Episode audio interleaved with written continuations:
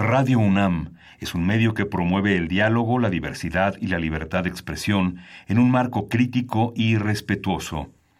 Los comentarios expresados a lo largo de su programación reflejan la opinión de quien los emite, mas no de la radiodifusora.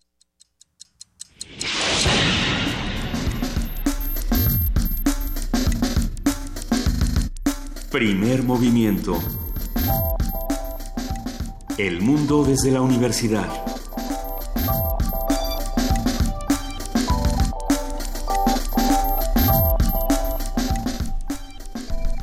Buenos días, hoy es 12 de marzo, son las 7 de, 7 de la mañana y estamos ya en la cabina de Radio UNAM en primer movimiento. Juan Inés de esa, buenos días. Buenos días, Miguel Ángel. Después de un fin de semana, pues como ya estamos, nos estamos acostumbrando con todos los eh, los candidatos eh, yendo y viniendo, haciendo el meeting, el pre-meeting, el post-meeting, eh, dando declaraciones. El, el, secretario de Hacienda, José Antonio González Anaya, diciendo que sí, pues que sí, lo del Estado de Derecho fíjate que se nos está complicando. Sí, justamente, y bueno, llamó muchísimo la atención la declaración de Andrés Manuel López Obrador en muchos medios, aunque pasó a aclararlo al día siguiente sobre eh, quién va a amarrar al tigre una vez que haya un fraude, digamos, hay una, es una frase corta como la de Monterroso, pero el dinosaurio sí está ahí después de, de, todo, ¿no? Por supuesto que el dinosaurio está ahí, por supuesto que es un problema que, que viene de muchos lados y que no se soluciona de manera sencilla. Lo hemos platicado en este espacio de manera continua y lo seguiremos platicando. Pero bueno, recuerden que nos pueden escribir a Primer Movimiento en, Facebook, a P Movimiento, arroba P Movimiento en Twitter, al correo Primer Movimiento UNAM, arroba gmail.com. Y bueno, pues aquí estaremos hasta las 10 de la mañana conversando con ustedes y haciendo comunidad.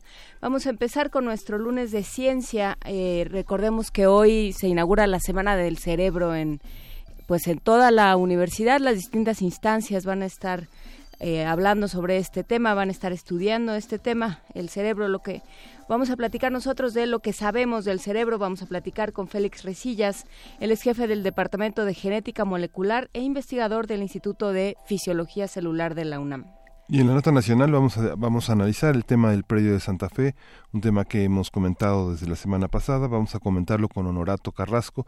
Él es arquitecto y profesor de la licenciatura en arquitectura de la UNAM y actualmente es vicepresidente de Acción Urbana del Colegio de Arquitectos de la Ciudad de México. En nuestra nota internacional, ¿a qué vino Jared Kushner? Bueno, internacional y no tanto.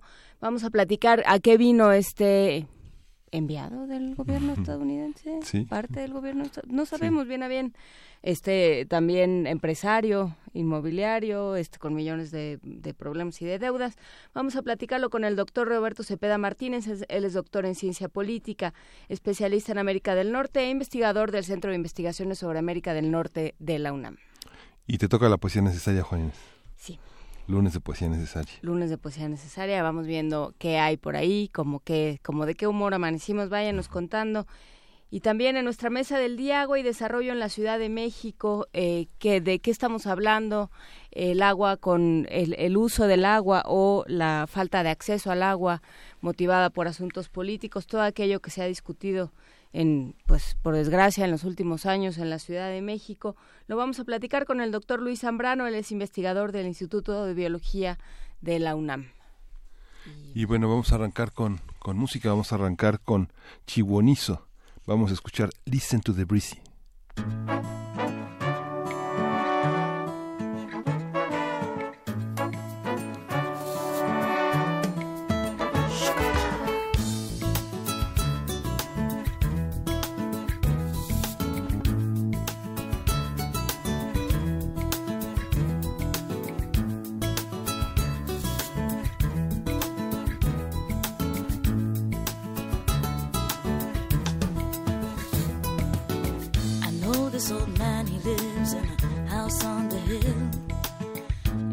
Day I pass, he's sitting there, rocking in his chair. I lift my hand in greeting, he smiles in return.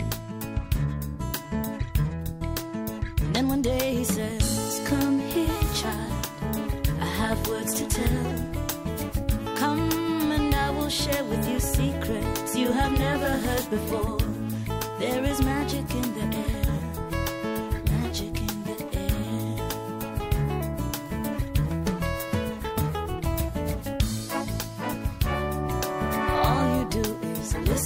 The breeze. And when it rains, let your troubles wash away.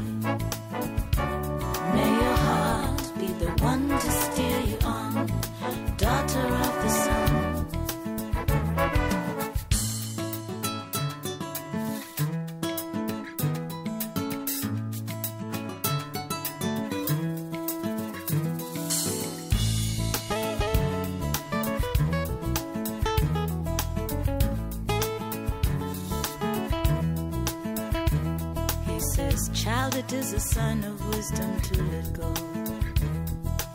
That within your life bringing you burden. Take each day as it comes and each lesson it brings. Here is what I know. There is a part of you perfect and pure. A part of you that shines beyond heart of every person you know.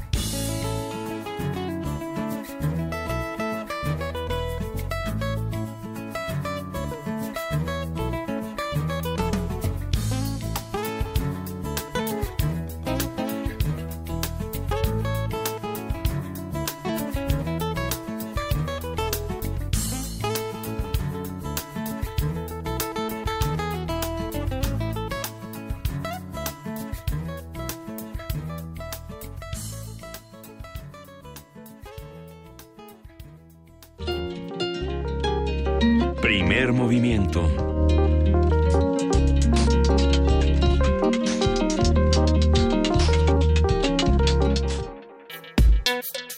Lunes de Ciencia. El cerebro es un órgano complejo tanto por sus estructuras como por las funciones que desempeña.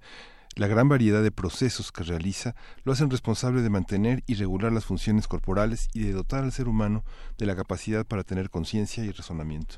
Este año, del 12 al 18 de marzo, se celebrará la decimonovena Semana Mundial del Cerebro, que se realiza en más de 50 países en todo el mundo. De manera simultánea, la UNAM realizará diversas actividades en distintas sedes universitarias, de acuerdo con especialistas del Instituto de Fisiología Celular. El propósito es promover el interés por las neurociencias y dar a conocer los avances y beneficios de las investigaciones sobre el cerebro, qué se hacen, qué se hace en la universidad. A partir de esta semana del cerebro vamos a hablar sobre las líneas de investigación más recientes e importantes sobre este tema, qué sabemos, qué estamos investigando y qué no sabemos. Para ello está con nosotros el doctor Felipe Félix Resillas, jefe del Departamento de Genética Molecular e investigador del Instituto de Fisiología Celular de la UNAM. Él es doctor en bioquímica por el Institut Jacques Monod de la Universidad de París y recibió el Premio Universidad Nacional en 2014 en el área de investigación en ciencias naturales. Buenos días, bienvenido, Félix Resillas. Muy, muy buenos días y saludos a toda su audiencia, por favor. Eh, Félix Resillas, ¿cómo ha ido cambiando nuestra idea del cerebro, digamos, a lo largo de la historia? ¿Qué, qué, qué pensábamos sobre el cerebro que hemos ido descubriendo y qué nos falta? ¿Qué sabemos que no sabemos, pues?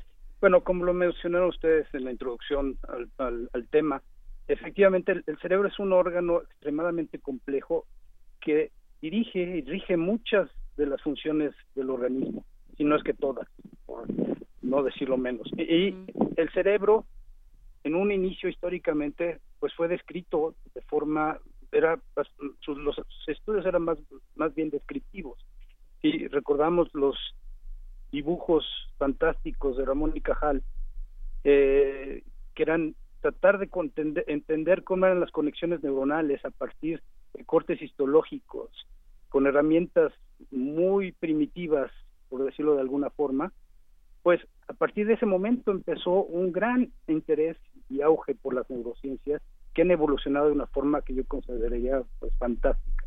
Y que siento por la experiencia que he tenido por tener contacto con grandes neurocientíficos de nuestro país pues que pronto empezaremos a encontrar y a, y a contestar un cierto número de preguntas que siguen en el aire y que muchas de ellas tienen que ver con cuestiones de la conciencia y cómo nuestra conciencia y memoria funciona desde el punto de vista de las neurociencias y del organismo como tal. Este encuentro plantea preguntas muy este, de, un, de un orden muy importante para nuestros días. Uno de ellos es el tema de las de las patologías que tienen que ver con la vejez y, y el y el olvido que ha existido en el sistema de salud hacia este hacia este aspecto que es tan importante y que va tan acompañado eh, de los familiares de los de quienes padecen estas enfermedades, sobre todo el Alzheimer y el Parkinson. También sobre el tema de la sobre el tema de la memoria, que es otro aspecto que tiene también que ver con nuestras realidades más inmediatas. Eh, ¿Por qué hacer estas preguntas en este encuentro?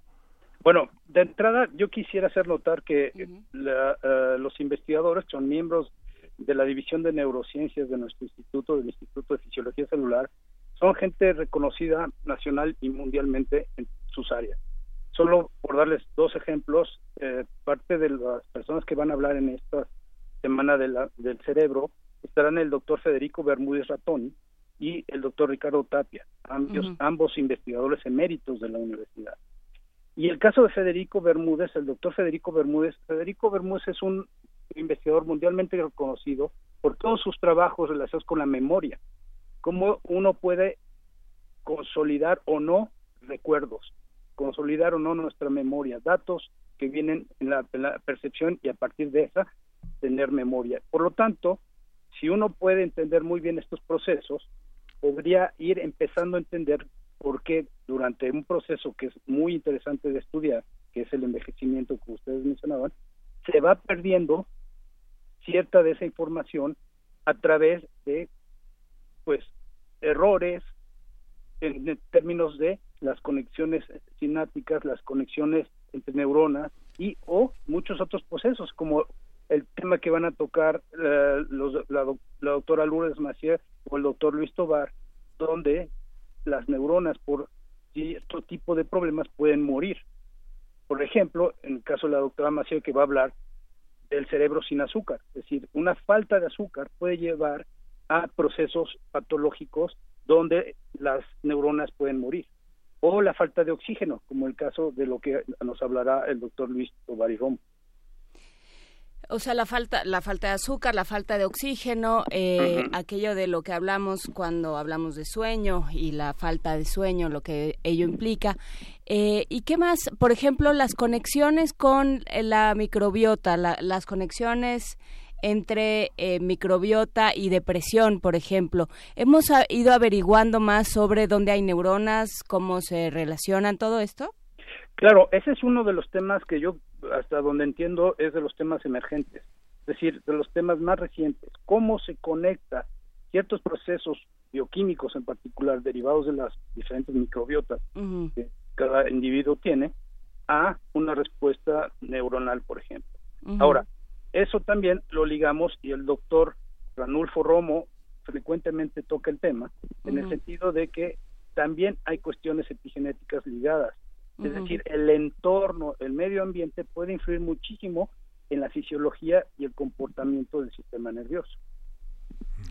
La epigenética es este proceso en el cual ciertos genes se activan y otros no. Exactamente. Entonces, por ejemplo, parte de las conductas pueden ser eh, circuitos neuronales muy bien establecidos, pero el entorno puede influirlo. Imaginemos a alguien con depresión o alguien con un, un, estilo de vida que le genera demasiado estrés, sus eh, procesos neuronales pueden ir cambiando ligeramente, no solo por patrones epigenéticos, también sus patrones genéticos. Uh. Eh, ¿Qué sabemos de la plasticidad del cerebro? Supongo que, no, no, no lo sé, pero supongo que pensábamos que el cerebro nacía de una manera y digamos así se moría y nos ha ido cambiando esta idea. Claro, claro. como Eh, con, humanos, base pues. en parti- eh, con base en particular a la neurogénesis.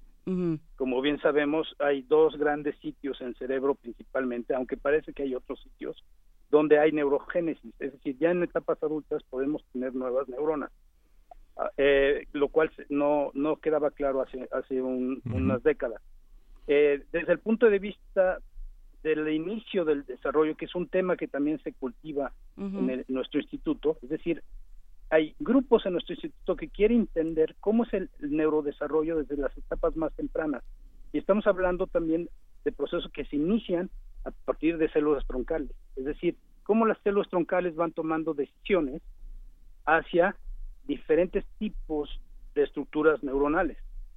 El entender eso es fundamental porque podríamos entonces tratar de corregir a partir de esas tomas de decisiones, corregir diferentes patologías cognitivas en particular, como por ejemplo el Alzheimer o el Parkinson.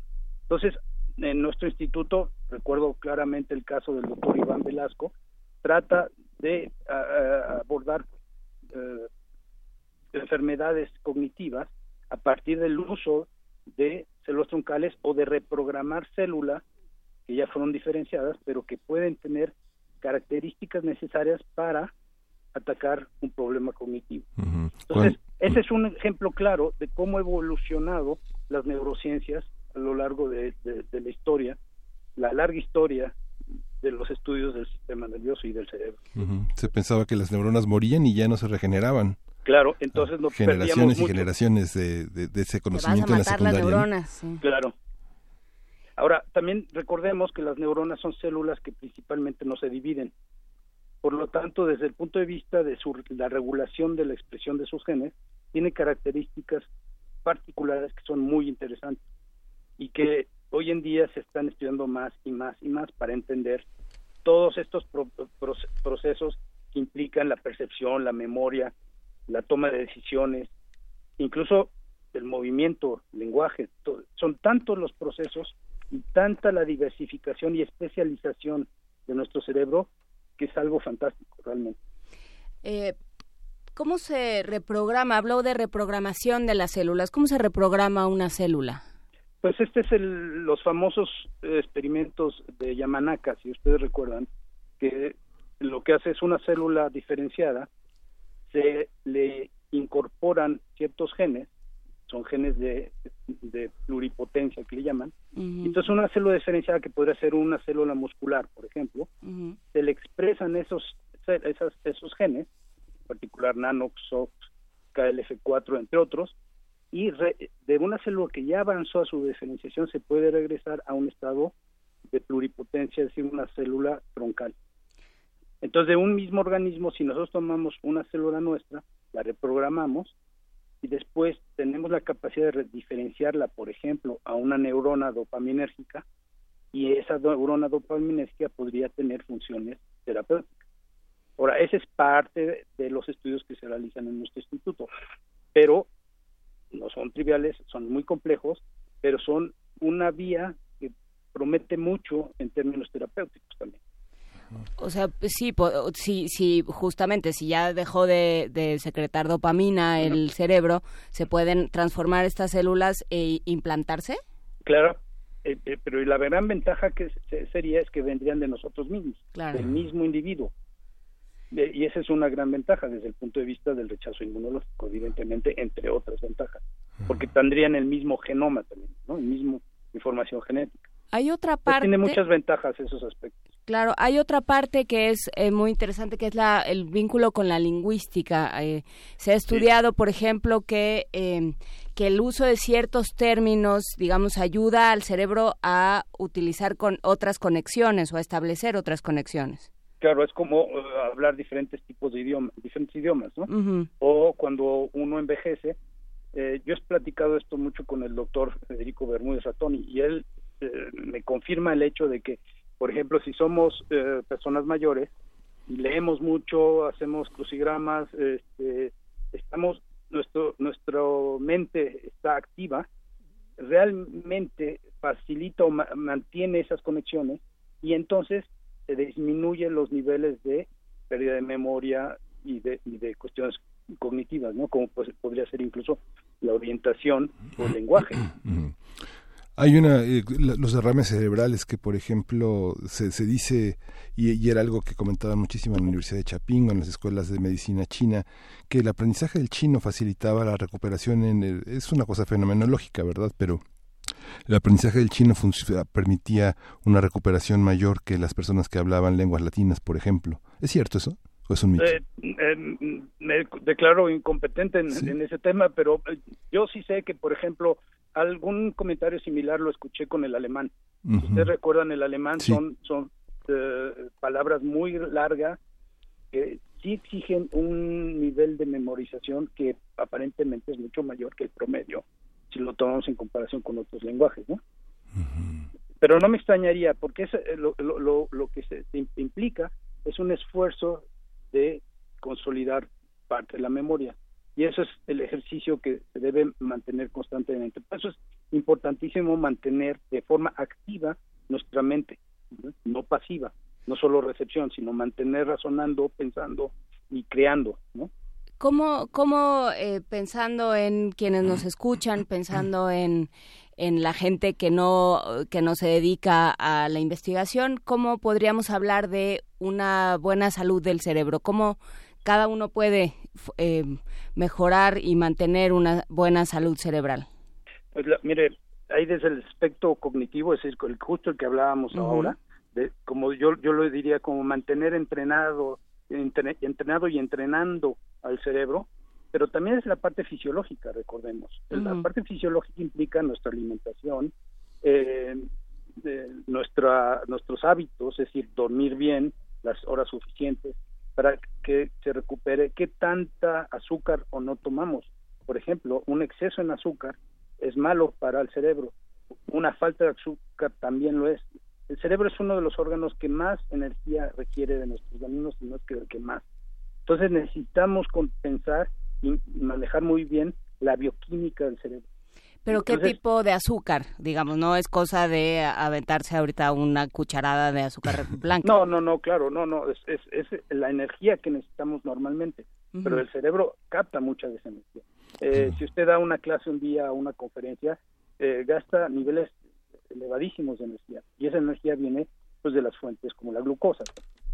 Pero eh, ese es un ejemplo de, los, los casos los cuales hay que tener cuidado pero por ejemplo el descanso es algo importante también y, el resto de nuestra alimentación eh, es importante porque eso también tiene vínculos con aspectos que pueden también tener que ver con ah, regulaciones a nivel epigenético que influye la alimentación sería un componente externo, ¿no?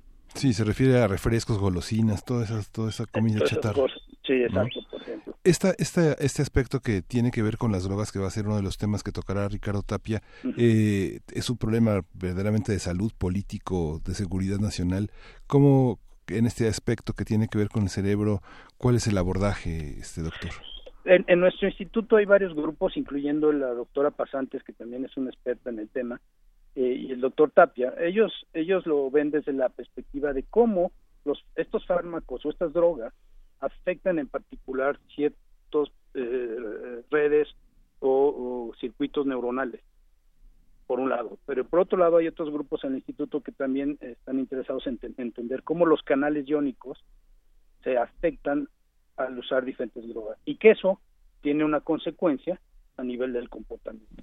Ahora pensemos que no todo es malo en el sentido, hay drogas, que más bien los llamaría como fármacos, que lo que hacen es, una vez que entendemos muy bien la fisiología del cerebro a nivel de conexiones sinápticas, a nivel de la fisiología de las de los propios canales iónicos, podemos diseñar fármacos que pueden mejorar nuestra salud a nivel mental. Un ejemplo son todos los fármacos que son recetables para casos de depresión, por ejemplo. Esos fármacos vienen de estudios sofisticados de cómo es la fisiología del sistema nervioso. Entonces, si nosotros podemos ir profundizando en estos estudios, seguramente se podrán ir diseñando algunos fármacos nuevos para abordar problemas cognitivos de todo tipo, ¿no? Eso es, esa es una parte eh, muy promisoria del campo de las neurociencias. Claro, eh, nos pregunta Tatiana Elizondo Piña, dice, eh, tiene, tiene esclerosis múltiple y dice que si hay algún tipo de estudio que se esté haciendo, que, este, que si necesitan voluntarios, ella puede ser voluntaria. Eh, en, nuestro instituto no hay nadie hasta donde yo recuerde que trabaje esa área. Es, es un poquito más clínica desde el punto de vista, pero desde el, si quiere nos se comunique con nosotros y podemos canalizarla a diferentes hospitales. Hay un hospital que es importante, el hospital, el Instituto Nacional de Neurociencias y Neurocirugía, Neurobiología y Neurocirugía, que tiene investigadores muy, muy capacitados desde el punto de vista más clínico. Y, eh... Nosotros en realidad hacemos eh, investigación básica en términos generales. Claro, eh, habló en algún momento, mencionó el tema del estrés, del aquello, cómo se afectaba el cerebro. ¿De qué hablamos cuando hablamos de estrés en este, en el caso de, de, la, de las neurociencias? Pues el, el, estrés puede ser a múltiples niveles, es decir, uh -huh. cómo nuestro uh, cuerpo reacciona a ciertas condiciones. El estrés puede ser eh, un miedo o un susto súbito, que eso es algo que también se, se estudia en nuestro instituto, es decir, cómo eh, un, un, animal modelo, que en este es el ratón, responde a cierto tipo de estímulos que son, bueno, estresantes, que son, este, de, por ejemplo, en este caso, el doctor Sotres maneja mucho el estudio del miedo, por ejemplo. Uh -huh. Entonces genera ciertos, hay patrones, hay experimentos diseñados para generar miedo. Hay, patro, hay también experimentos para generar una respuesta estimulatoria, no solo miedo, sino al revés, algo compensatorio, algo rico, y cómo las neuronas contestan y responden a eso. Entonces, lo que se quiere saber es esos estímulos que pueden ser positivos o negativos, cómo se interpretan, a partir de qué circuitos neuronales se activan para entender en qué momento y cómo ocurren. Porque debemos recordar que todo esto depende también de nuestras percepciones, que quiere decir el, la escucha, la visión, el percibir, el sentido, los sabores, todo eso, un sabor desagradable, uno lo debe poder percibir y uh -huh. lo percibe. Uh -huh. Y eso implica la activación de programas neuronales muy particulares que son completamente distintos a cuando yo tuve un, un miedo terrible a algo, ¿no? Uh -huh. Entonces, todos esos eh, componentes que tienen diferentes orígenes en términos de su percepción son muy importantes de ser estudiados, porque al final del camino, algunos de ellos pueden tener un, una vertiente o una salida clínica. Es decir, ¿Y se pueden regular? Por ejemplo, cuando se ya se están, se están empezando a aislar las neuronas o las zonas cerebrales donde se genera la ansiedad, ¿no? Esta ansiedad sí. que a ciertos seres humanos o a ciertos eh, organismos los paraliza. Sí. y les permite, les impide tomar ninguna decisión, este, seguir con su vida, nada, y, y se, se ubica. ¿Qué pasa si, digamos, neutralizas esa área? Bueno, sería fantástico poder lograrlo. Pero, pero para algo sirve, ¿no? Sí, claro, o sea, es, en, en, teoría debería ser importante hacerlo, pero son tantos los circuitos y son tantos los números de neurona que sería muy difícil, o por pronto hoy en día resulta difícil eh, entender un circuito completo. Uh -huh. Lo que sí, gracias a la optogenética, es posible estimular ciertas zonas del cerebro a ciertos estímulos, como por ejemplo estímulos basados en luz. Y eso activa patrones de expresión de genes que puede activar ciertos circuitos, pero el, el, que uno pueda manipular conceptos de percepción a nivel neuronal, hasta donde yo entiendo, no es posible todavía. Uh -huh. Lo que sí podemos es usar fármacos, uh -huh. pero esos fármacos siempre con, con, con frecuencia tienen algún efecto secundario o temporal o de dosis. ¿no? Uh -huh. Generalmente los medicamentos que, eh, que, con los que interactuamos tienen eh, algunas prescripciones, sobre todo de efectos secundarios, sí. pero eh, poco ese, ese comentario fino sobre las interacciones que tienen con nuestro cerebro, son muy generales. Pero en el caso de las enfermedades crónicas que requieren fármacos de manera permanente, ¿existe una, una prescripción, una, una cultura entre nuestros médicos para aclarar ese, ese tejido fino de, de, las conductas, de las prácticas que muchas personas que tienen enfermedades, pues no sé, los reumatismos, eh, diabetes, hipertensión, este, algunos control cardíaco, etcétera, existe esa cultura entre nosotros para saber qué pasa con, con los mecanismos que, regulan la conciencia, que la modulan, que modulan la conducta? Bueno, ese es un área de estudio, evidentemente. Ahora, algo que, es interesante saber es la, el, tiempo del entendimiento y la percepción de estos fenómenos. Es decir, por ejemplo, si uno trata, tratara de abordar eh, a partir del sistema nervioso una cura para alguna de estos tipos de enfermedades, uno tendría que pensar que esa cura o esas drogas tendrían que aplicarse de manera constante o a partir de periodos de tiempo. Y eso es algo que también resulta a veces complicado, y también las dosis, definir las dosis, además de todos los efectos secundarios. Entonces, las vías no son tan, tan directas, y ese es un problema. Ahora, hoy en día se sabe que, bueno, hay muchos grupos que están tratando de hacer eh, nanopartículas, y esas nanopartículas, carga, lo que llaman en ese campo es cargarlas de moléculas terapéuticas. Y la idea es implantarlas en ciertas zonas del cerebro y que esas drogas se vayan difundiendo con una velocidad que se pueda estimar a partir de la formación de esa nanoparticular. Entonces, esto es esto es fantástico porque es, es como un dosificador, digamos. Sí. Pero esto está muy en una etapa de, de, experimental, la verdad, está está tratándose. Por eso los, las personas que trabajan en, nanociencias diseñan tantos distintos tipos de nanopartículas, porque quieren también, en el caso particular de la de, que se implanten o que se eh, difundan esas drogas de una forma lo más calculable posible, es decir, con una tasa de difusión muy muy bien controlada, porque eso implicaría una dosis en, el, a lo largo del tiempo y que si uno calibra esa dosis, pues el paciente tendría una mucha, una mejor respuesta. Ah, y eso sería fantástico. Oye, doctor, y en el caso del dolor, hay muchas, digamos, otras, algunas terapias que eh, enseñan meditación, eh, enseñan muchísimas cosas para que el, en, ciertos niveles el dolor el paciente pueda controlar eso. ¿Qué, ¿Qué tanto sabemos en esa parte del cerebro, el cerebro y su relación con el dolor crónico? ¿Sabemos lo suficiente? Todavía estamos también empezando ese terreno. Eh, no sabría tanto decirle de, en esa área, la verdad. Lo que sí sé que hay muchos estudios donde se, bueno, se estudia el dolor como tal, y, intensidades del dolor, y este, yo puedo imaginar que también qué tanto dura un tipo de dolor, dolor si es un dolor punzante, único o más constante, no, constitutivo. Eh, esa es una parte importante de, los estudios que se realizan. Y bueno, hay términos también, hay temas de bioética que se tienen que abordar como cuando se hace cualquier tipo de investigación.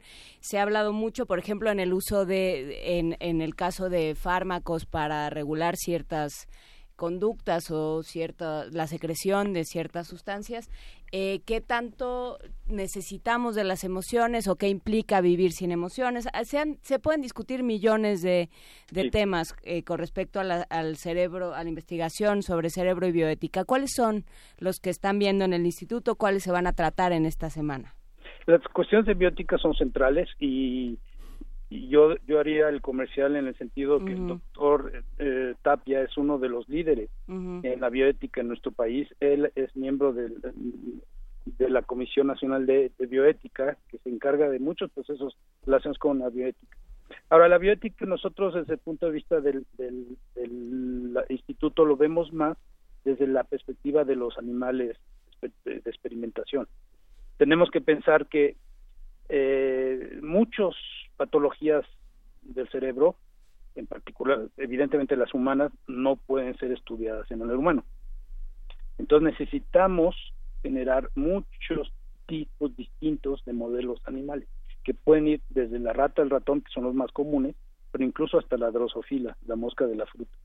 Entonces, eh, los estudios incluso en animales cada día están más controlados con protocolos de. Ahora, desde el punto de vista del paciente humano, pues es muy importante que muchas de las drogas estén validadas en, modelos animales y que el, humano no sea el cobayo, es decir, no sea la persona a la cual vamos a ver si este, esta, este fármaco funciona. Eso es inadmisible. O sea, cualquier droga tiene que pasar por protocolos de bioética y clínicos muy rigurosos, en particular los, los relacionados con los que se van a aplicar a un humano. Pero piensen que siempre desde la perspectiva de las neurociencias ha habido una limitante que es el hacer experimentación con humanos, lo cual es prohibido. Entonces, eh, hay ciertos hallazgos que se tienen que extrapolar a partir de un sistema experimental hacia el humano. Ahora, hay, hay casos como el del doctor Romo que trabaja con, con, primates y bueno, esto también la relación evolutiva con nosotros hace pensar que los datos que se encuentran se generan en los primates son mucho más cercanos al humano comparado con lo que los datos que se pueden obtener a partir de un ratón, por ejemplo. Sí, bueno, allá hay un problema de bioética de entrada, ¿no? ¿Por qué los animales no humanos sí y los humanos no? Pero ese es, pero ese es un tema al que nos tendremos que meter en este siglo de manera muy Claro, y que cada vez más, más este, abordamos todos. Doctor, ¿y esta, este aspecto todavía seguimos pensando así como pensábamos que las neuronas no se regeneran? El tema de los lóbulos, el tema del lóbulo derecho, el lóbulo izquierdo que controlan... El perro, ya ves, pues, por estar queriendo experimentar en animales, ahí está el perro diciendo que qué es eso. está quejando. Doctor, Tanto así de, de, saber si un lóbulo o el otro tenga una relación con, con neurogénesis, no, no lo sé sinceramente. Y el lóbulo izquierdo maneja el lado derecho del cuerpo y como, como nos decían, este, la mano derecha es porque el lóbulo izquierdo funciona y ese tipo de cosas son siguen siendo actuales. Sí, sí, sí, claro. Tú usas mucho tu hemisferio izquierdo y esas cosas y por eso eres creativo. eso que nos cuentan todavía sí. Sí, claro, muchas de esas cuestiones generan distintos tipos de habilidades. Eh, dependiendo de los lóbulos y cómo se desarrolla cada uno y, y la genética particular de cada individuo. Pues muchísimas gracias, doctor Félix Resillas, por esta larga conversación sobre el pues, cerebro. Es eh, apenas el, el premio de una de conversaciones más largas que se estarán teniendo en el, en el Instituto de Fisiología Celular. ¿Dónde podemos consultar la información, doctor? Pues mire, les agradezco antes, que nada la entrevista en el sentido de que yo los invitaría de forma muy entusiasta esta semana del cerebro. Eh, las charlas empiezan hoy a las diez y media de la mañana en el Instituto de Fisiología Celular, en el auditorio Antonio Peña Díaz, y seguirán hasta martes 13, miércoles 14 y jueves 15, todos a las 10 de la mañana. Y pueden consultar el programa en la página de internet del Instituto de Fisiología Celular, que es www.ifc.unam.mx. Ahí está el, programa detallado. Hoy tenemos la inauguración con la maestra Silvia Jurado Cuellar, quien es directora de la Escuela Nacional Preparatoria, porque también hemos invitado a los chicos de las preparatorias a este evento y van a estar con nosotros y van además a visitar los laboratorios de neurociencia. Yo recuerdo la primera vez que entré a un laboratorio fue fantástico para mí, me cautivó y desde entonces no volví a salir, siempre he estado en un laboratorio. Entonces yo invitaría a los chicos, a los jóvenes, a, a la gente, al pueblo, al público en general, que, nos visiten y que vengan a, a las charlas y que pueden también visitar nuestros laboratorios. Usted como director del instituto lo inaugura hoy, justamente cuando acabemos primer movimiento. Exactamente, estaré este ahí con la maestra jurado, este, muy muy contento de compartir esta inauguración con ella y después vendrá la charla del doctor Bermúdez, que es la fuerza del olvido, neurobiología de la memoria. Bueno, pues mucha suerte con estos cerebros. los esfuerzos que estamos haciendo para que las cosas se, empiecen a olvidar, también ese es otro tema, este, el cerebro en Internet y qué implica. Sí que implica también todo ese conocimiento. Pues muchísimas gracias, doctor Félix Resillas, director del Instituto de Fisiología Celular. Seguiremos platicando sobre estos temas. Nos pregunta por último Armando Cruz cómo se puede mantener sano el cerebro. Lo que dijo es más, es, hay que tenerlo alimentado con glucosa, hay que tenerlo bien alimentado y hay que descansar. Eso sería y, lo y, funcionando, yo diría. Entrenado y entrenando, como digo. Exacto, exacto. Muchísimas gracias, pues doctor. Pues tengan muy buen día a todos. Gracias, mucha suerte. Vamos a, vamos a escuchar de María Gadú, Shimbalaya.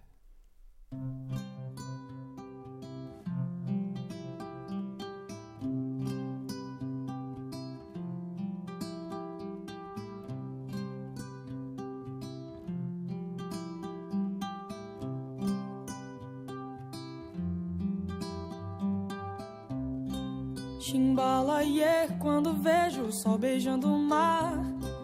Chimbalaie toda vez que ele vai repousar. Chimbalaie quando vejo o sol beijando o mar. Chimbalaie toda vez que ele vai repousar. Natureza, deusa do viver, a beleza pura do nascer. Uma flor brilhando à luz do sol, pescador entre mar e o anzol. Pensamento tão livre quanto o céu. Imagina um barco de papel indo embora pra não mais voltar, tendo como guia manjar. Chimbalaie quando vejo o sol beijando o mar. Chimbalaie toda vez que ele vai repousar. Chimbalaie quando vejo o sol beijando o mar. Chimbalaie ele vai repousar. Quanto tempo leva pra aprender que uma flor tem vida ao nascer? Essa flor brilhando à luz do sol, pescador entre o mar anzol. Chimbalaie quando vejo o sol beijando o mar. Chimbalaie toda vez que ele vai repousar. Chimbalaie quando vejo o sol beijando o mar. Chimbalaie toda vez que ele vai repousar.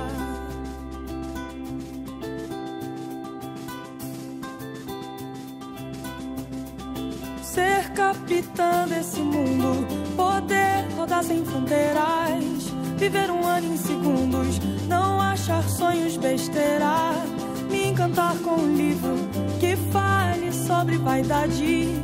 Quando mentir for preciso, poder falar a verdade.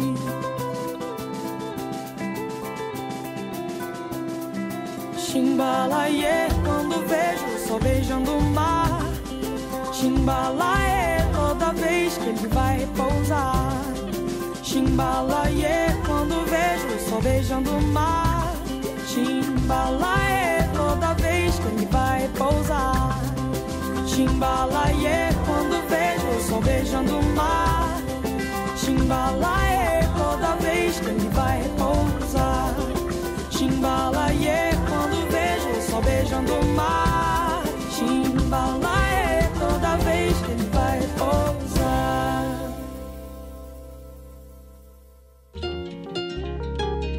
Primer movimiento.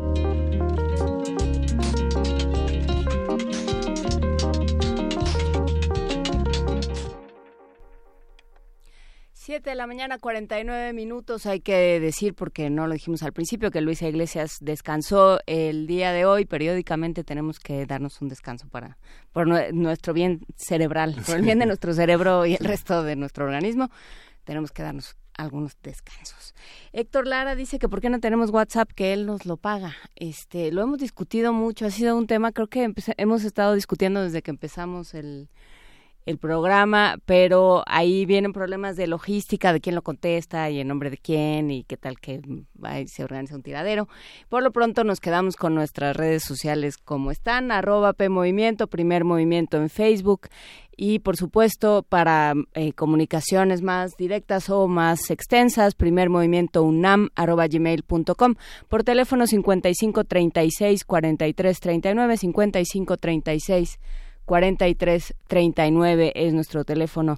No vayan a llamar al otro teléfono al que dan en resistencia porque les contestan en la cabina y entonces cuando ustedes están escuchando que hablamos con un invitado y se escucha un ruidito, es que justamente alguno de ustedes está marcando a la cabina.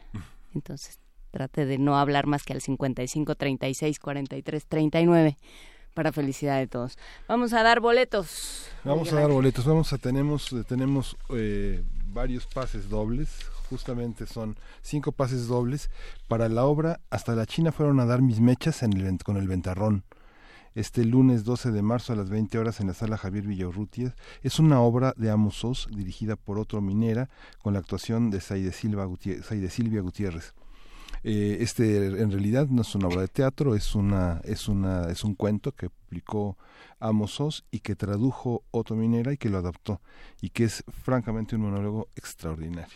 Tuvimos aquí una conversación con Otto Minera Luisa y yo, pero ya no me acuerdo qué obra era la que promovía, pero era, francamente fue una conversación muy interesante sobre dirección, sobre, sobre representación teatral. Eh, ahora vamos a buscar qué día fue para, este, para mandarlos a ese podcast. Pero bueno, ya vamos a regalar cinco pases dobles para esta obra para el lunes 12 de marzo, para que vayan hoy a las 8 a la sala Javier Villaurrutia. Es, es, eh, los ganadores deberán presentarse con una copia de su identificación y va a ser por teléfono. Eh, únicamente por teléfono, cinco pases dobles. Eh, lunes y martes 20 horas está esta obra, pero los boletos son para hoy. 55 36 43 39 55 36 43 39 si quieren este, jugar a la plasticidad neuronal, fomentar y ayudar a su plasticidad neuronal, pueden ir recordando el teléfono de Radio UNAM. Y nos escriben también eh, cómo podemos participar en el tema de la neurobiología de la memoria, nos pregunta Motifirme calidad de vida y de actuación social frente al deterioro del organismo por la edad, pues sí, hay que, eh, el, el, cerebro se tiene que mantener activo, aprender nuevas cosas, eh, buscar eh, pues cosas distintas de las que hacemos. Yo creo que por ahí viene eh, lo que tú decías del chino, Miguel Ángel, que justamente es, si es distinto a una lengua romance, a una estructura gramatical y lingüística a la cual estamos acostumbrados, pues puedes realmente darle un reacomodo sí. A las neuronas. Sí, también comentábamos de nuestro reconocimiento y admiración a todas las personas que les devuelven el habla y la capacidad de nombrar uh, a las personas que por derrames cerebrales han tenido un, un, accidente vascular y que esa, esa tarea de paciencia y de renombrar el mundo es fascinante. Es una tarea muy técnica, pero al mismo tiempo de una, de una gran comprensión de humanidad, de, de humanidad enorme, ¿no? que lo hacen de distintas terapias, pero hay una escuela donde uno va a especializarse en esa, en esa materia. ¿Ayudar a, a recuperar la memoria? Ayudar a recuperar el habla. ¿no? que este, depende de los centros del habla que están en, la, en, la, en, la, en, el lóbulo frontal, que son los más dañados a veces, la gente se golpea. Muchos terapeutas trabajan en eso, son, son pocos en México. Es caro, pero este, ojalá ya haya más cada vez en la sí, medicina pública. Habremos de hablar sobre la, la neurolingüística, todo lo que sea, los trabajos que se han hecho que relacionan aquello que uno dice o cómo construye su discurso con eh, las conexiones neuronales y cómo se pueden ir modificando esas conexiones a través del discurso. Escuchaba una una entrevista sobre una investigación que se ha hecho con los poemas de Silvia Plath. Ah. Eh, ciertos eh, que tiene que ver con ciertos términos y ciertas formas de construir discurso relacionadas muy relacionadas con la depresión ¿no? entonces es un estudio sobre la pérdida cómo afrontamos la pérdida y cómo cómo la utilización de ciertos pronombres puede ser indicador de depresión, de no saber afrontar una pérdida, de seguir eh, sin, sin eh, llevar adelante un duelo. Y hay un estudio sobre los poemas de Silvia Plath muy interesante. Sí. Lo, lo platicaremos eh, dentro de nuestras conversaciones en primer movimiento. Pero nos vamos a música, Frida, a que me espere yo tantito, dice. Sí. Ha sido, ah. ha sido muy interesante, jóvenes, cómo un autor como Guillermo del Toro, ahora uh -huh. digamos tan galardonado por fuera, ocupa, ha ocupado las primeras planas de los últimos días y cómo en el caso de hacerse visible de esta manera, hace visible otras cosas. Tenemos eh, justamente hoy en la Gaceta aparece un material sobre un documental cinematográfico que produce TV UNAM y junto con Guillermo del Toro sobre Ayotzinapa, el paso de la tortuga es interesante cómo esto no hubiera podido ser galardonado en ningún certamen cinematográfico debido al aparentemente localismo que tiene este fenómeno, aunque ha circulado por todo el mundo esta, esta tragedia que afectó a 43 jóvenes y sus familias, pero ahora Guillermo del Toro y la UNAM se juntan esfuerzos para hacer visible este espacio. Pues eh, lo seguiremos platicando. Por lo pronto vamos a escuchar eh, eh, de esta serie Bastidor Acústico Juan Rulfo, madre e hijo, recuerden que en nuestras redes sociales está la imagen a la que hace alusión esta reflexión radiofónica. Vamos a escucharla.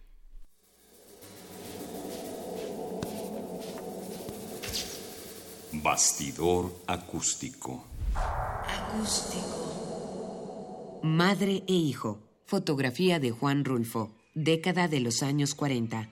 Una joven sostiene a su hijo, cuya cabeza sobresale por encima de su hombro, y mira hacia atrás, pero no a la cámara. La madre tiene ladeada la cabeza en dirección a su hijo, lo que permite apreciar la mitad de su rostro, y viste sus mejores galas. Los adornos en el pelo se combinan con su chal de gasa blanco. Rulfo refleja siempre la dignidad del personaje indígena en su pobreza. En este caso se añade un cierto tono de solemnidad.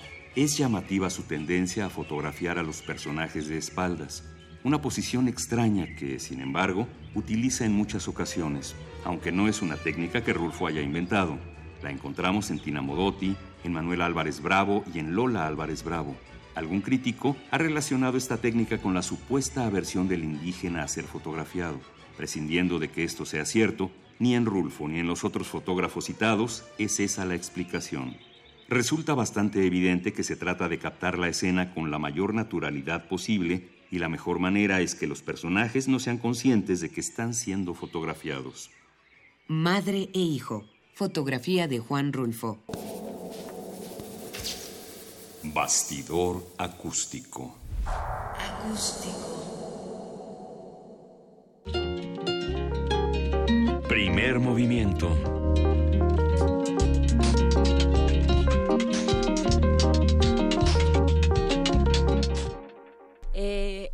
Nos, nos cuentan nuestros amigos de TV UNAM en breves eh, instantes, nada más cosa de escuchar unos promos y ya estuvo. Vamos a estar en TV UNAM, pero nos van contando que eh, vamos a, va a haber una clase magistral de Guillermo del Toro que se va a transmitir hoy por TV UNAM de las seis a las siete y media. Entre las seis de la tarde y las siete y media se va a transmitir en TV UNAM esta clase magistral de Guillermo del Toro, donde me imagino que hablará de justamente de eh, dirección, de cómo crear una historia, cómo llevarla a cabo. ¿no? Será interesante ver de qué se ocupa y de qué no se ocupa Guillermo del Toro en esta, en esta clase magistral. Sí, y ese documental de Ayotzinapa que mencionábamos fue, se, se exhibirá dentro del marco del Festival de Cine de Guadalajara, que es- va a ser un estreno importante en ese foro internacional donde concurren tantos cineastas de todas partes de Latinoamérica y de muchas partes del mundo. Por supuesto. Y bueno, pues ya se está organizando la polémica, ya este intervino nuestro nuestro coordinador de audiencias, Santiago Ferrer, a larga distancia y escribió y dijo que sí deberíamos tener WhatsApp porque según el estudio global de Comscore, en México es la red social más utilizada. Bueno, pues vamos a darle una vuelta más a esa discusión, vamos a recuperar los argumentos a favor y en contra que teníamos por ahí y vamos a ver si contamos con el, el personal necesario para llevar esto a cabo. Pero por lo pronto nos vamos a música y 30 segundos de que, de que Frida me muestra un yo pensé que me iba este que, que me iba a dar una instrucción y solo dice 30 segundos. Abel Arevalo nos saluda, buenos días Abel Arevalo. Eh, Ma- Mayra Elizondo hizo una reflexión interesante que ya no pudimos recuperar por, por el tiempo con el doctor Félix Resillas, pero dice que si hay alguna eh, alguna corriente de investigación que trabaje el cerebro como un órgano que se estudia a sí mismo, porque pues con qué estudias el cerebro, ¿no? Sí. Bueno, lo que señalan es que el ser humano es el único animal que se estudia a sí mismo. Y bueno, lo hace a partir de estados de conciencia que quién sabe si todos pasen por el cerebro. ¿no? Bueno, quién sabe, Los, la ciencia ficción nos dice que muchas otras especies se, se estudian a sí mismas también y tienen conciencia de sí. Sí. mismas. Este, bueno, la ciencia ficción y, muchísimas otras eh, construcciones narrativas, pero bueno, eso será otro tema, es una, es una pregunta interesante que hacerse en esta Semana del Cerebro. Muchísimas gracias a Mayra Elizondo, a Tatiana Elizondo también, Alfonso de Alba y todos aquellos que se comunican con nosotros todos los días. Vámonos a corte y regresamos. Primer movimiento. Hacemos comunidad.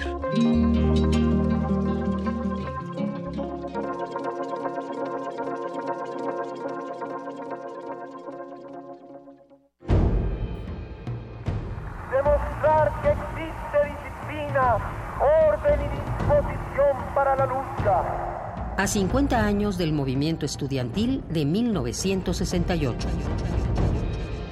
Radio UNAM ha abierto para usted un buzón de voz en el cual queremos oírlo.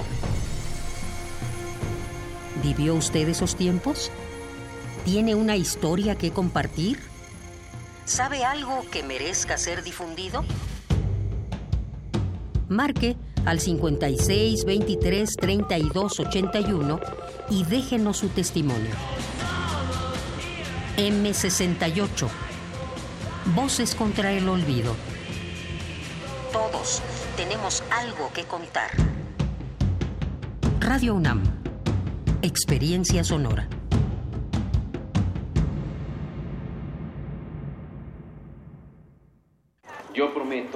En mis primeros meses de gobierno, generar empleos para los jóvenes que no lo tienen. Yo prometo, en mis primeros meses de gobierno, generar empleos para los jóvenes que no lo tienen. Es momento que los políticos guarden silencio. Y hablen los ciudadanos. Nuestras propuestas nacen al escucharte a ti. Con Nueva Alianza es de ciudadano a ciudadano. Estaríamos mejor si cambiáramos nuestra forma de pensar. Estaríamos mejor si nos apoyáramos entre nosotros. Para poder crecer juntos. Estaríamos mejor si tuviéramos hambre de hacer, en lugar de tener hambre de poder. Estaríamos mejor si transformáramos a México. Estaríamos mejor si nos cuidáramos entre nosotros. En lugar de jugarnos sucio. Estaríamos mejor si el cambio lo hiciéramos juntos. Juntos, con ya sabes quién. Ponte del lado correcto de la historia. Partido Encuentro Social. En México, las elecciones no las hace el gobierno ni los partidos, las hacemos nosotros. Dudar del proceso electoral y de sus resultados es como dudar de nosotros mismos. Esta es mi credencial para votar. Me identifica, me involucra y es única. Tiene elementos de seguridad visibles e invisibles. Con la mayor cobertura del padrón electoral, 98 de cada 100 tenemos credencial para votar libremente. Estamos listos para decidir. INE. Se puede llegar de la pintura a la arquitectura, basar una escultura en el conocimiento matemático o escribir un poema a partir de la física cuántica. La Cátedra Extraordinaria de Lectura José Emilio Pacheco y el Instituto de Investigaciones sobre la Universidad y la Educación te invitan al diplomado. Materialidad inestable, diálogos entre lenguaje, arte y ciencia, para entender los lenguajes textuales y su relación con otras artes, ciencias y áreas del conocimiento. A partir del martes 3 de abril y hasta el mes de noviembre, en el Instituto de Investigaciones sobre la Universidad y la Educación, IISUE. Informes e inscripciones a difusión-iisue.unam.mx o al 5622-6986, extensión 2503. Los campos del conocimiento difuminan sus fronteras. Los que recibimos y contamos los votos somos nosotros, tus vecinos. No nos eligen ni el gobierno ni los partidos políticos. Nos eligen a través de dos sorteos, por mes de nacimiento y por apellido. Nosotros, entrenados por el INE, capacitamos a los funcionarios de casilla para recibir, registrar y contar tu voto. Así, tenemos la confianza de que en cada casilla se respete nuestra decisión. Juntos, hacemos lo que nos toca para garantizar unas elecciones libres. INE. Hola, soy Jackie Nava, ex campeona mundial de boxeo. Creo que en la política y en el deporte uno debe de jugar limpio, sin trampas. Los del PRI repiten y repiten por todos los medios las mismas falsas noticias contra el del PAN. Son golpes bajos, no dejes que te engañen. Solo buscan dañar a un joven brillante y honesto en el que muchos creemos. Yo como tú creo que México merece un cambio joven y valiente. Partido Acción Nacional. Los acaban de sentenciar. ¿Y qué? Seguro salen al ratito. No, les dieron cadena perpetua. ¿Pero cómo? ¿Cadena perpetua? Entre otros casos, el 25 de enero de 2018, mucha gente fue condenada a 140 años de prisión por secuestro y homicidio. El Partido Verde propuso modificar la ley para castigar con una pena máxima de 140 años a secuestradores. Hoy es ley aprobada y ya se aplica. Partido Verde. Cumplir es nuestra misión. Propaganda institucional del Partido Verde. Toma tu mochila de viaje y tu radio. Aquí está tu boleto a la expedición por la música del mundo. Mundofonías. Un recorrido por los ritmos de todo el planeta con la guía de Juan Antonio Vázquez y Araceli Zigane. Sábado 6 de la tarde por el 96.1 de FM. Radio UNAM. Experiencia sonora. Búscanos en redes sociales, en Facebook como Primer Movimiento UNAM y en Twitter como P Movimiento o escríbenos un correo a primermovimientounam@gmail.com. Hagamos comunidad. 8 de la mañana con 6 minutos y ya estamos aquí en la primera hora de eh, televisión y la segunda de radio de Primer Movimiento. Estamos, por supuesto, en el canal 120 de su televisión de paga en el, en el 20, 20.1 de televisión abierta.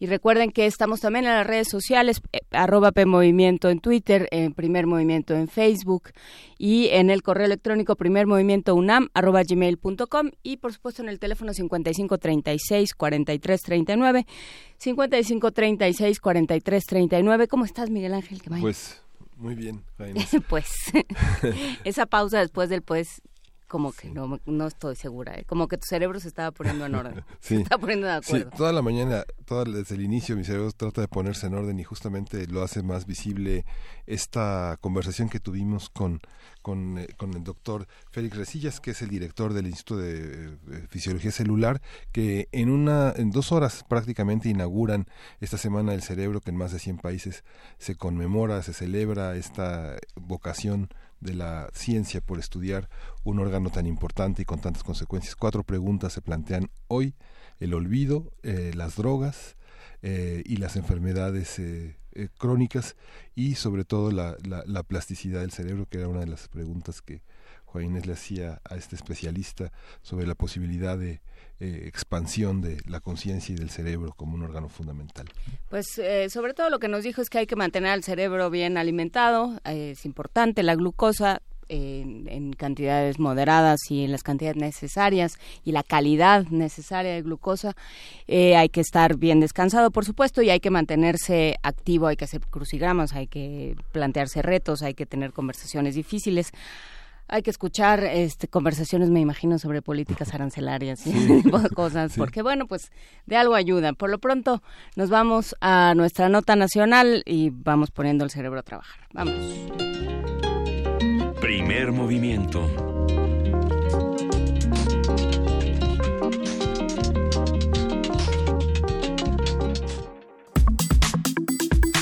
Nota Nacional.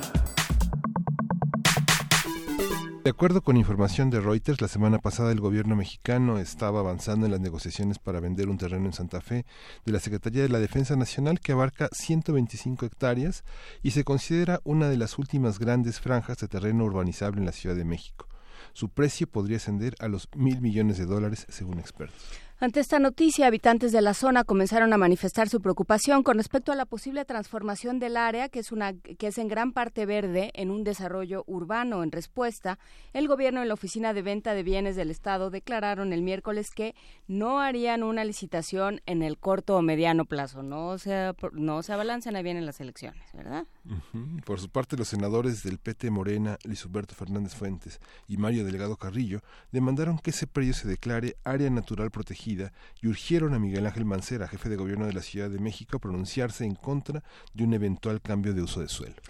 Eh, para partir de estas notas sobre esta venta y el cambio de uso de suelo del Perdio de Santa Fe, hablaremos sobre este proyecto, sus implicaciones, perspectivas y posibilidades con Honorato Carrasco, él es arquitecto y profesor de la licenciatura en arquitectura de la UNAM y actualmente funge como vicepresidente de acción urbana del, del Colegio de Arquitectos de la Ciudad de México. Buenos días, Honorato Carrasco, ¿cómo estás? Hola, buenos días. Buenos días a todos. Cuéntanos, eh, ¿qué implica pues mira, eh, viene a ser la continuidad de una serie de procesos de gentrificación que se están presentando en la ciudad, sobre todo también de movimientos eh, que están orientados en una nueva política de agenda urbana que tiende a ocupar pues los espacios y los terrenos libres para seguir albergando el crecimiento que demanda la ciudad pero pues el problema de alguna manera es que esto deriva de sobre todo de una serie de, eh, abusos en algunos casos o de, de variantes que pues la gente obviamente queda eh, como dicen ciscada o con el, esta condición de que no era arisca ¿no? Eh, porque pues han habido una serie de abusos en los últimos años que pues finalmente hacen que la gente piense que, que este tipo de situaciones y de manejos pues lleven un, un segundo fondo, ¿no? ¿Qué es lo que se teme? Eh, pues que en este caso eh, ese terreno sea utilizado en megadesarrollos, eh, sobre todo para construir un gran número de, de viviendas, sustituyendo lo que lo que actualmente ocupa el predio. Actualmente el predio tiene un uso, como sabemos, eh, industrial. Tiene en general tres usos eh, de suelo que están manifestados en el plan delegacional.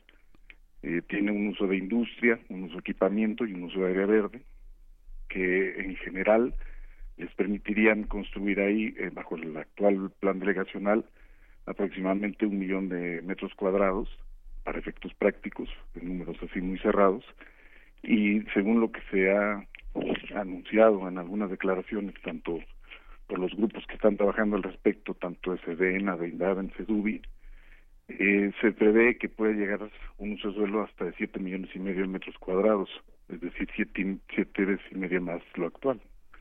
Esos es, digamos, los, los temores, ¿no? Y esto pues viene vinculado con el problema que toda la ciudad sufre, ¿no? Donde hoy hay una una carencia y un terrible impacto en la carga de servicios de las diferentes colonias y delegaciones. Eh, hay problemas en algunos casos de desabasto de agua, de movilidad, de carencia de espacios públicos o de áreas verdes y pues bueno eso es lo que eh, lo que al final acaba siendo el temor, ¿no? Pero hay, hay compradores visibles. ¿Hay un pues, proyecto de urbanización? Siempre hay, eh, digamos, eh, recursos, eh, sobre todo en, en grandes fondos, en grandes inmobiliarias, que pueden llegar a acceder a, a, estos terrenos. Estos terrenos, hay que decirlo, pueden llegar a alcanzar el valor que se señala de los mil millones de dólares, sobre todo cuando están vinculados al, al alto a la alta intensidad, es decir, si consiguen la modificación en el uso de suelo. En tanto no se consigue la modificación del uso de suelo, obviamente pues los terrenos tienen un, valor menor, porque pues, su, su, capacidad de desarrollo es menor. ¿Ahorita qué de uso de suelo tienen? Como te comentaba, básicamente tiene tres usos. Eh, está dividido, son varios predios, pero bueno, más o menos aproximadamente el 35% tiene un valor, un perdón, un uso de suelo de industria, que les permitiría aproximadamente la construcción cerca de medio millón de metros cuadrados. Para, parece que están asentadas ahí 30 industrias militares, ¿no? Eh, por otro lado, tienen también uso de equipamiento, en otro porcentaje el predio, que según estimaciones muy superficiales, también pueden permitir tal vez alrededor de unos 400 mil metros cuadrados de, de construcción. Y finalmente el resto del predio es área verde, que es la mayor parte, eh, que tiene también un potencial de construcción, pero es muy pequeño de aproximadamente 60 mil metros cuadrados. Entre todos, pues son cerca de un millón de metros cuadrados. Ese es, digamos, pero insisto, o sea, lo que se ha venido tocando es que lo que se está estudiando es permitir el cambio de uso suelo y elevar obviamente la intensidad hasta siete veces y media más o menos eh, esta esta actual intensidad y capacidad de ese, terreno. eh, digamos, eh, ¿a quién correspondería este cambio de uso de suelo? Mira, en estricto sentido le corresponde a la Asamblea eh, de Representantes de la Ciudad de México. Todo lo que son cambios de uso de suelo eh, tiene que pasar por la Asamblea cuando es cambio de uso de suelo. Eh, también parte de lo que sabemos es que pues y no nos no nos sorprende han habido también y existen otras herramientas que eventualmente permiten pues hacer eh, correcciones eh, y transferencias de uso de suelo de unas zonas de la ciudad a otras, ¿no? eh, que van desde la configuración de polígonos o sistemas de actuación hasta transferencias de potencialidad y eventualmente estas herramientas no requieren necesariamente que pasen por por la asamblea, pero aquí se ha anunciado y cuando menos es lo que hemos leído es que, que sí, que se está esperando que esto eventualmente, si se llegara a dar, tendría que pasar por, por la Asamblea de Representantes.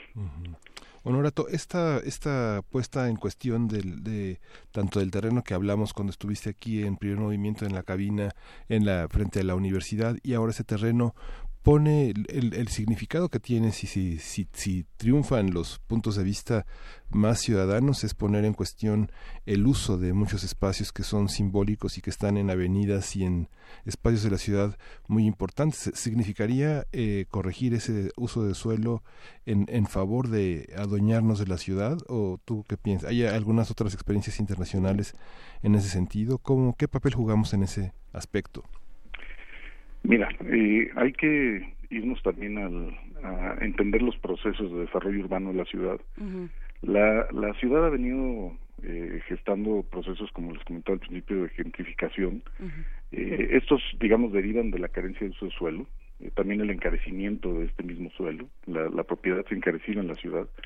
Esto finalmente acaba de, o sea, determinando que se expulsen capas, capas de la población de bajos ingresos, estos no encuentran soluciones de vivienda de, o lo hacen en la informalidad o lo hacen en la adquisición de vivienda barata en las afueras y esto finalmente acaba impactando en la, expansión también del territorio. Una, una opción dentro de muchas es eh, dentro de esta nueva agenda urbana es la reidentificación que yo la veo correcta como una política que puede ser de orientación. El chiste de la reidentificación es entender las, las variables sobre las cuales actúa y que deben de ser estudiadas con mucho cuidado y con mucho balance. Uh -huh. eh, particularmente se habla muchísimo de la capacidad de la carga de servicios de las zonas. Es decir, no se puede pensar en, en crecer o en generar megadesarrollos sin tener en cuenta eh, variables como el agua, por ejemplo. Hoy tenemos un problema, nuestra, nuestra cuenca y nuestra región hídrica es la de más baja dotación por habitante en toda la República. Estamos inclusive un tercio abajo de regiones desérticas como Durango, San Luis Potosí, eh, a pesar de que somos una zona donde llueve. En ese sentido, pues la única posibilidad que nos queda es disminuir consumos, ¿no? Y entre otras cosas descentralizar. Desde ese punto de vista, la digamos la idea o la posibilidad eh, de generar una descentralización, de, sobre todo la industria militar, a mí me parece que, que tiene cierta lógica. Es decir, la, la industria pues consume también agua, consume suelo, eh, consume servicios, eh, demanda movilidad, impacta en términos de, de, la cantidad de camiones que, que utilizan las calles, en fin. Eh, y finalmente el, el transformar esto y generar esos espacios eventualmente para el desarrollo puede ser eh, viable, puede ser adecuado o lógico, siempre y cuando, insisto, se hiciera con un balance. Uh -huh. Aquí habría que revisar siete veces y media la, la capacidad del impacto del actual uso de suelo que tiene en términos de metros cuadrados. Este, sería lo lógico o hasta qué punto es lo lógico, ¿no? También movilidad, la, la zona lo sabemos, está colapsada, uh -huh. a pesar de que hay, digamos, dos grandes proyectos que están en ruta, en desarrollo en esa zona, que son el tren suburbano de Toluca y la ampliación al, al metro observatorio. En ninguno de estos dos proyectos considera obviamente este este nuevo desarrollo, esta posibilidad de este nuevo desarrollo, ¿no? Este, y a pesar de que está, digamos, relativamente cerca. Y ya no hablemos de, de áreas verdes y espacio público. Uh, hay, sin duda, la ciudad tiene una carencia en este sentido, ¿no? Estamos muy por abajo de los índices que recomienda eh, Naciones Unidas de 5 metros cuadrados por habitante. Y, pues, en ese sentido, eh, incluir más población en esta zona sin dotarle más área verde, pues sí sería como contradictorio. Entonces, habría que revisar los números y ver dónde encuentran un equilibrio, un balance, y eventualmente pues no quedarnos con esta idea, insisto, de que, de que la burra es arisca. El problema está que, eh, digamos, a palos, obviamente la ciudadanía y con cierta lógica, pues ya ve cualquier proyecto inmobiliario, cualquier proyecto de desarrollo, pues eh, con pues recelo con y sí, con, con enojo bastante. Es que justamente yo creo que ese es el tema, Honorato. Si hubiéramos visto que, eh, que se han hecho, se han otorgado los permisos, se han cambiado los usos de suelo con esta lógica, con una lógica... Eh, desarrollo. Con esta idea hablábamos eh, la vez anterior que, estuviste con nosotros, hablábamos sobre esta tensión entre eh, la necesidad de, desarrollo, la necesidad de ofrecer nuevas opciones de vivienda.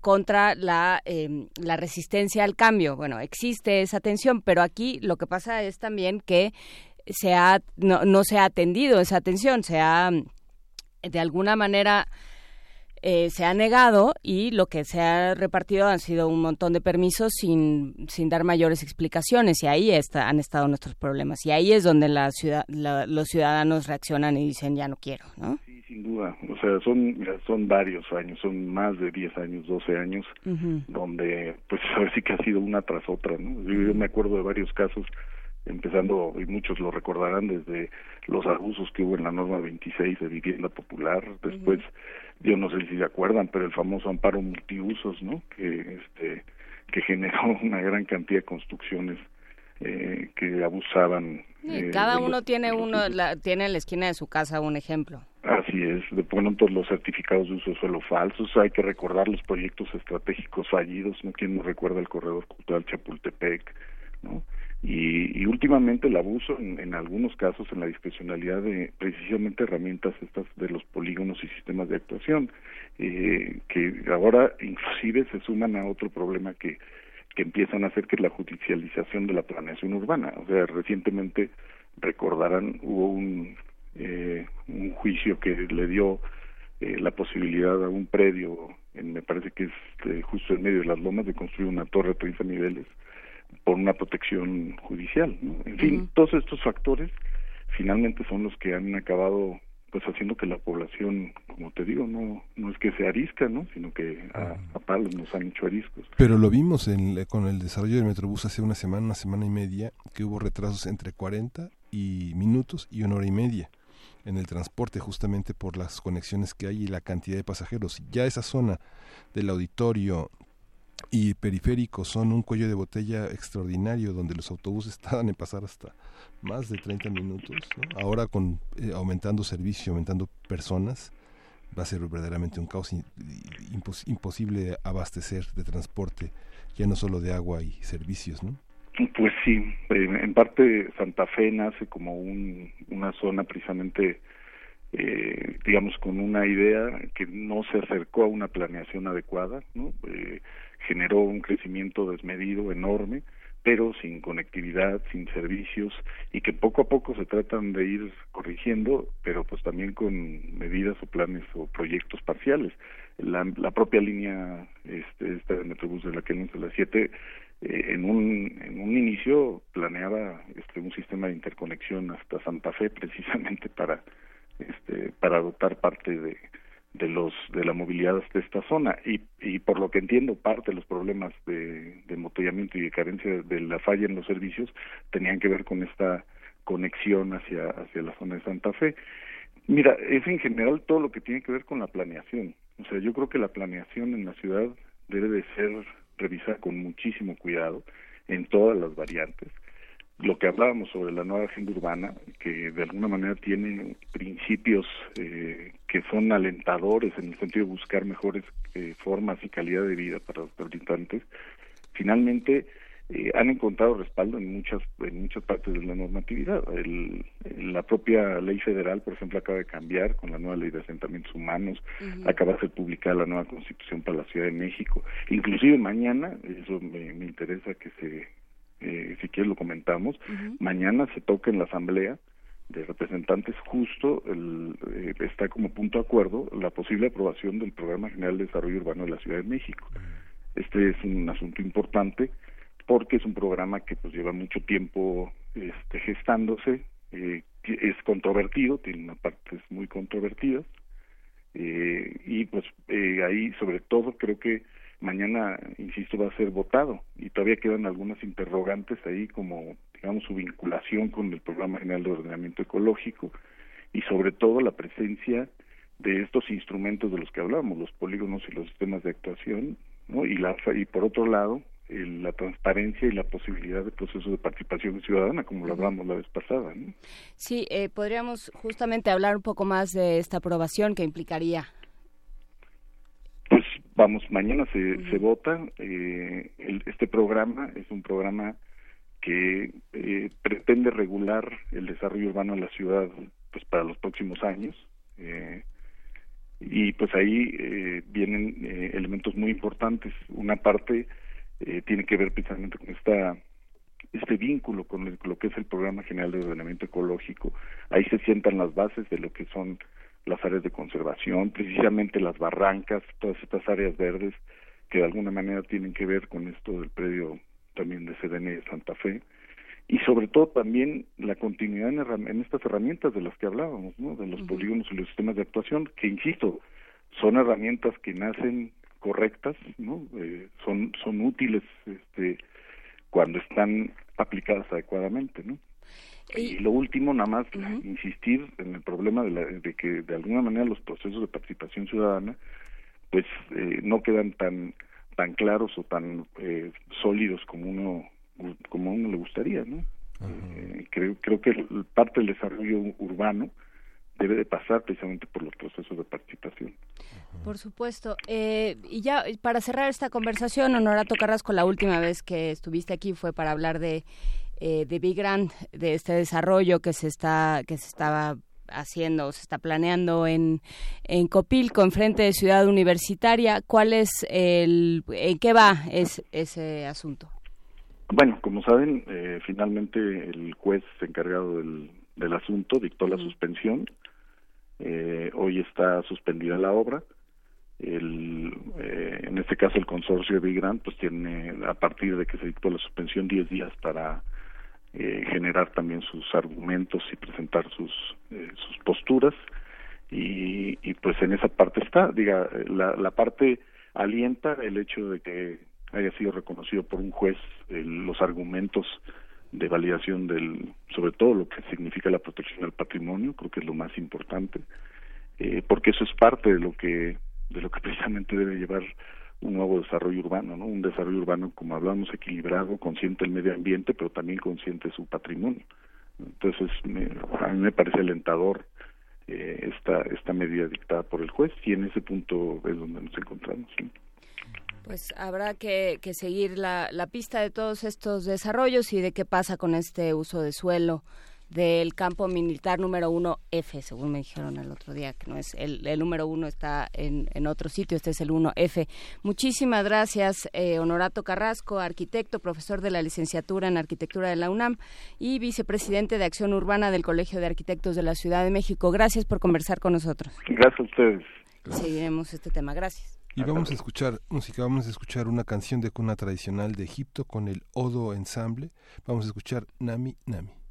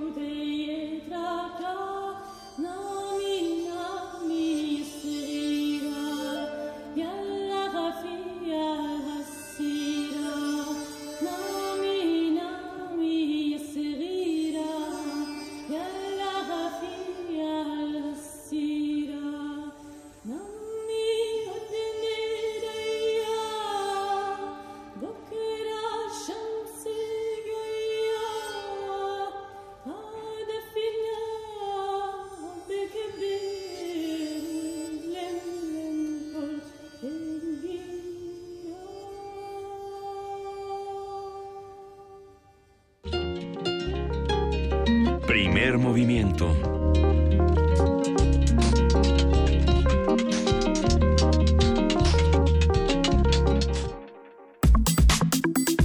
Nota del día. El miércoles pasado, Jared Kushner, Kushner, visitó la Ciudad de México para reunirse con Enrique Peña Nieto, presidente de México, y Luis Videgaray, secretario de Relaciones Exteriores. Kushner es abogado, empresario e inversionista en bienes raíces, además de ser el editor propietario del semanario New York Observer. Su visita a nuestro país llamó la atención a nivel internacional, no solo por la complicada relación que ha existido entre los gobiernos mexicano y estadounidense desde el arribo de Trump a la Casa Blanca, sino porque Kushner ha sido el principal consejero del mandatario de Estados Unidos, a pesar de tener una experiencia mínima en materia de diplomacia internacional, en especial con respecto a Latinoamérica. Kushner acudió a Los Pinos acompañado por Kimberly Breyer, subsecretaria para el hemisferio occidental del Departamento de Estado y otros funcionarios estadounidenses, pero no con la embajadora de Estados Unidos, Roberta Jacobson, que es experta en la relación de su país con América Latina. Haremos un análisis de la visita de Jared Kushner a México, su puesto dentro del gobierno estadounidense y la pertinencia de su entrevista con el canciller Videgaray. Eh, nos acompaña Roberto Cepeda Martínez para platicar sobre esto. Él es doctor en ciencia política con orientación en relaciones internacionales, especialista en América del Norte e investigador del Centro de Investigaciones sobre América del Norte de la UNAM. Muchísimas gracias, Jorge, por eh, Roberto, perdón, por estar de vuelta con nosotros. Gracias a ustedes por la invitación. Es un gusto estar aquí en su programa Primer Movimiento. Cuéntanos, eh, ¿cómo lees tú esta visita? Bueno, eh, se da justamente en un contexto donde la relación México-Estados Unidos eh, está pasando por un momento difícil. Hay que recordar que en el mes de febrero se estaba programando una reunión entre el presidente Peña Nieto y el presidente Trump que eh, eh, se canceló después de una llamada telefónica ríspida donde eh, el presidente Trump insiste en que México pague por el muro. El presidente Peña Nieto obviamente dijo que mientras tenga esa postura, pues no va a haber una reunión. El, caso es que, según los reportes, el, presidente Trump se exasperó, ¿sí? Y, y, fue una, una, llamada, digamos, poco cordial. ¿no? Entonces, en este contexto, eh, se da la visita eh, de Jared Kushner, eh, yo siento un poco para atenuar, ¿sí? O, para el control de daños, ¿no? De, de, esta, de, de, este desencuentro que se dio entre Peña Nieto y Trump, pero también se da en el contexto de una renegociación del Tratado de Libre Comercio de América del Norte, que, que no va avanzando, ¿no? Bueno, según las partes de México, y eh, se va avanzando y se van cerrando capítulos, pero según Robert Lighthizer, que es el representante comercial de Estados Unidos, pues hay, hay mucha reticencia de, de México y de Canadá para, para eh, eh, ceder ¿no? en algunas de las, de las propuestas de Estados Unidos. Entonces, justamente se da también en el contexto de el anuncio del presidente Trump de imponer aranceles a, las exportaciones a ese país de eh, eh, aluminio y de acero, ¿no? De, Del 25% en el caso del acero y de 10% en el caso del aluminio. Entonces había una conjunción eh, de factores que y apuntaban hacia, hacia un deterioro de la relación México-Estados Unidos en estos temas pero lo que queda sin saber es si es una visita oficial o no. La, la presencia de la embajadora, bueno, más bien la ausencia de la embajadora, que, este, que ya se va, además, la embajadora Jacobson, o, se ha anunciado que ya se va, eh, dice que, o apunta que no es una visita oficial, y sin embargo, sí vinieron, eh, sí vinieron oficiales de allá. Jared Kushner tiene una, una un estatus que no acabamos de entender también. Entonces, ¿cómo, cómo se manejó? ¿Qué dijo la Cancillería? Bueno, eh, hubo un comunicado muy escueto donde los temas que se, se, trataron en la reunión, eh, principalmente el, tema de seguridad, del combate al crimen organizado, narcotráfico, se habló un poco también de cuestiones de empleo, de un acuerdo de empleo temporal en el sector agrícola. Eh, también se habló del tema comercial, no se sabe, pero aparentemente al otro día México y Canadá resultaron exentos ¿no? de, de, la aplicación de estos aranceles al que me refería hace unos momentos. Eh, y bueno, también eh, está condicionada esto a, a, una buena negociación del tratado, ¿no? Eh, pero regresando un poco a, si son los canales adecuados, yo creo que no. Yo creo que esta visita no se dio por los canales diplomáticos adecuados. El, el, digamos, nos sorprendió a muchos que no estuviera la, la embajadora actual, que si bien ya anunció que se va a retirar hasta, hasta principios de mayo, aún es la, la embajadora, ¿no? Y es una, una, profesional, tiene más de 30 años eh, de, de, experiencia y que conoce muy bien México y que conoce muy bien Latinoamérica. Entonces, eh, esto nos habla también, eh, como mencionábamos en el programa anterior, de una presidencia atípica de Donald Trump, que, que lleva a cabo su política exterior también de una manera atípica que no sabemos esperar. Ahora, ¿hasta, hasta qué punto es conveniente basar la relación México-Estados Unidos eh, a través del canal de este eh, asesor, ¿no? Asesor senior del, del presidente Trump, que al mismo tiempo es su yerno, ¿sí? Eh, está casado con, con su hija. Y que al mismo tiempo tiene una serie de negocios propios. Exacto, de los cuales ha sido muy cuestionado. Tiene una deuda de 1.200 millones de dólares se, se, le está investigando actualmente también eh, por conflicto de intereses, eh, que está mezclando eh, su trabajo en la Casa Blanca justamente para, para salvar esta deuda que vence a principios del próximo año. En reportes periodísticos también se le se vincula con el caso de Rusia, ¿no? Entonces, se, incluso el mes pasado, el jefe de gabinete John Kelly le quitó el acceso a, a documentos altamente clasificados, ¿no? secretos, eh, lo cual, bueno, eh, eh, también el presidente Trump le había dado esa calidad de ser el, el encargado de, de, las relaciones con México, con Canadá y con países del Medio Oriente. Ahora yo me pregunto si ya le quitaron ese acceso a esa información, o, sea, que, qué, tan, qué tan pertinente fue la visita, ¿no? Ahora, eh, no sabemos lo que se negoció ahí, no sabemos a, lo que llegaron y eso pues eh, se presta también para, para muchas interpretaciones, ¿no?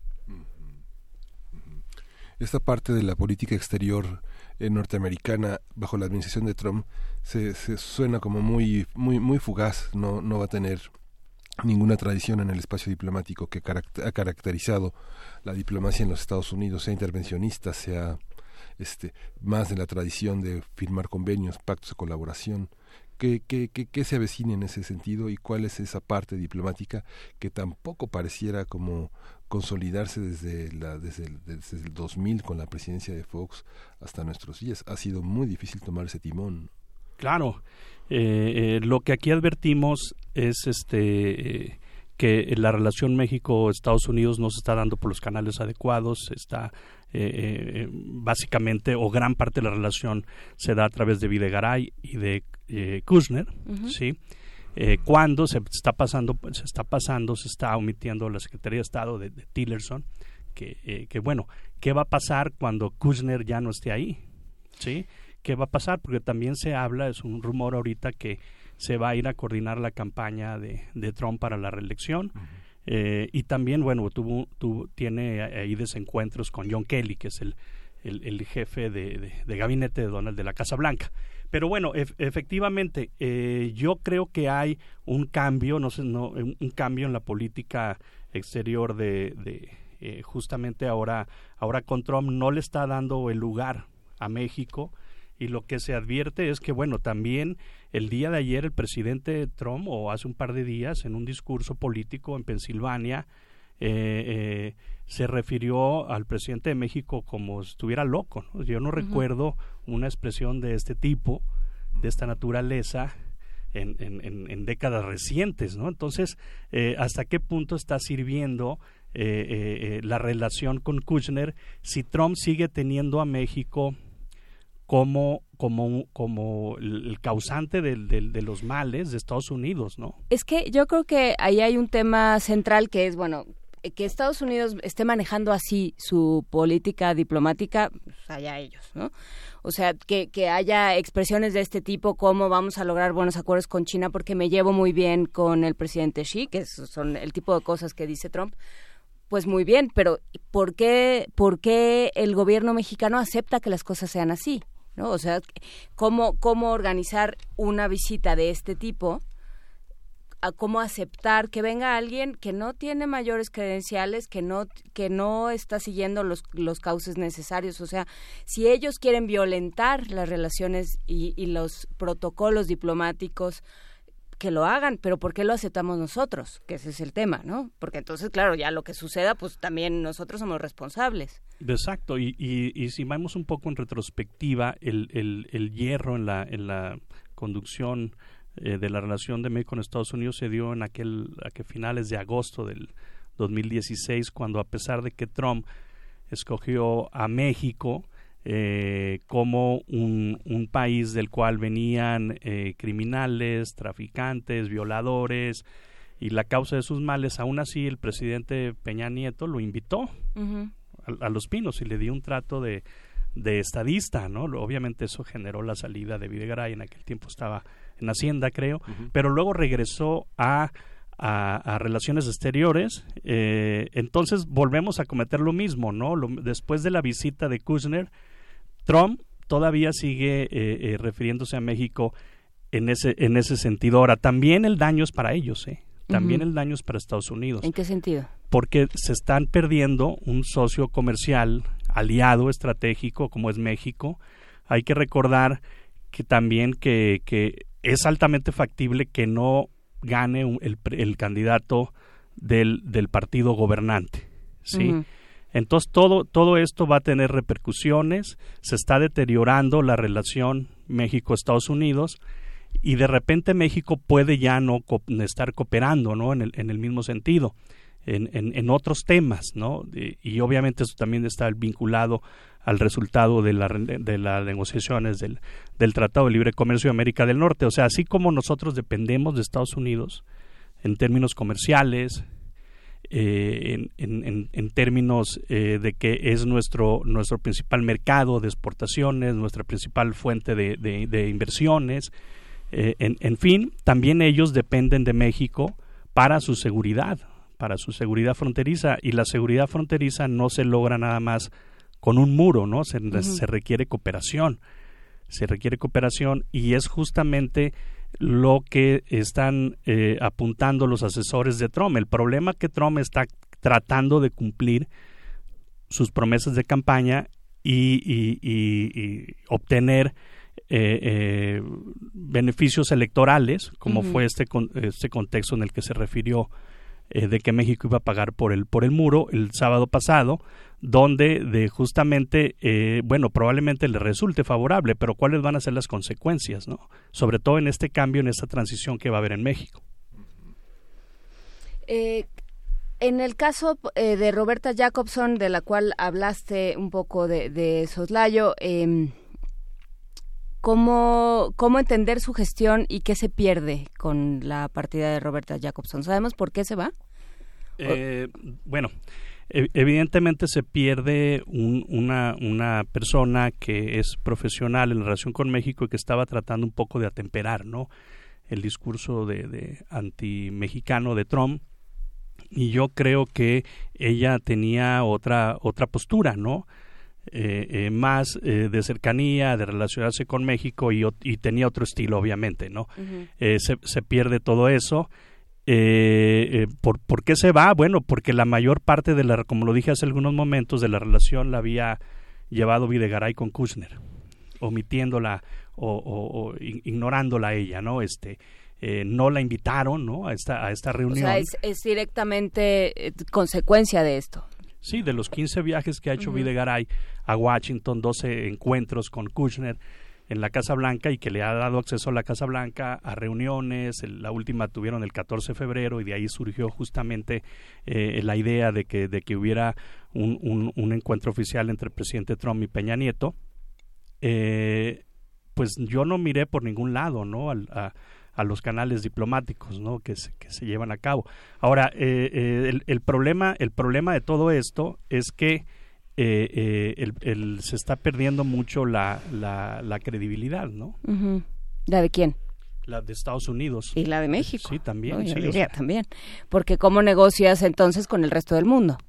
¿Y cómo negocias con América Latina? ¿Cómo nos deja esto frente a América Latina? Sí, nos, nos deja en, en, en una postura muy desfavorable y ya lo mencionábamos la, la vez pasada de que, eh, eh, eh, bueno, si tuviéramos que evaluar sí, cómo ha sido la, la, la relación México-Estados Unidos en este periodo de Trump yo creo que son más desaciertos que logros, ¿no?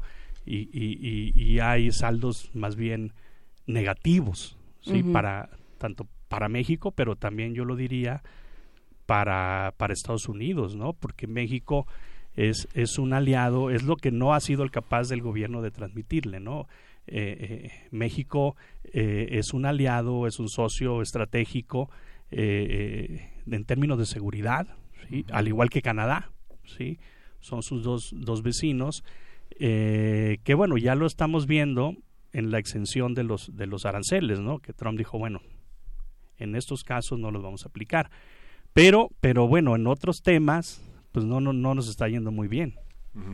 Eso es que Videgaray, que desde que inició su labor llegó para aprender, ¿no? Este, es evidente que la, la, historia de las instituciones se construye con una agenda en la que participa todo un conjunto de unidades de la propia Secretaría de Relaciones Exteriores que documenta y que hace visible la preocupación de Estado y pareciera que pareciera que se conduce como el dueño de una empresa para un grupo pequeño de aliados o de cómplices o de socios, no sabemos muy bien qué es en, en lo que se, que, se puede comunicar o no porque todo está bajo la bajo la bajo la seña de una sola de un solo puño de una sola mano y que y que no hay manera de documentarlo. Cuando hagamos la historia de esta administración de esta secretaría no van a existir los documentos probatorios suficientes para decir cómo se construyó la agenda y, y las preocupaciones de un estado exacto hay hace falta también una rendición de cuentas y yo creo que en este sentido el Senado tiene que jugar un rol muy importante, ¿no? Efectivamente ya ha habido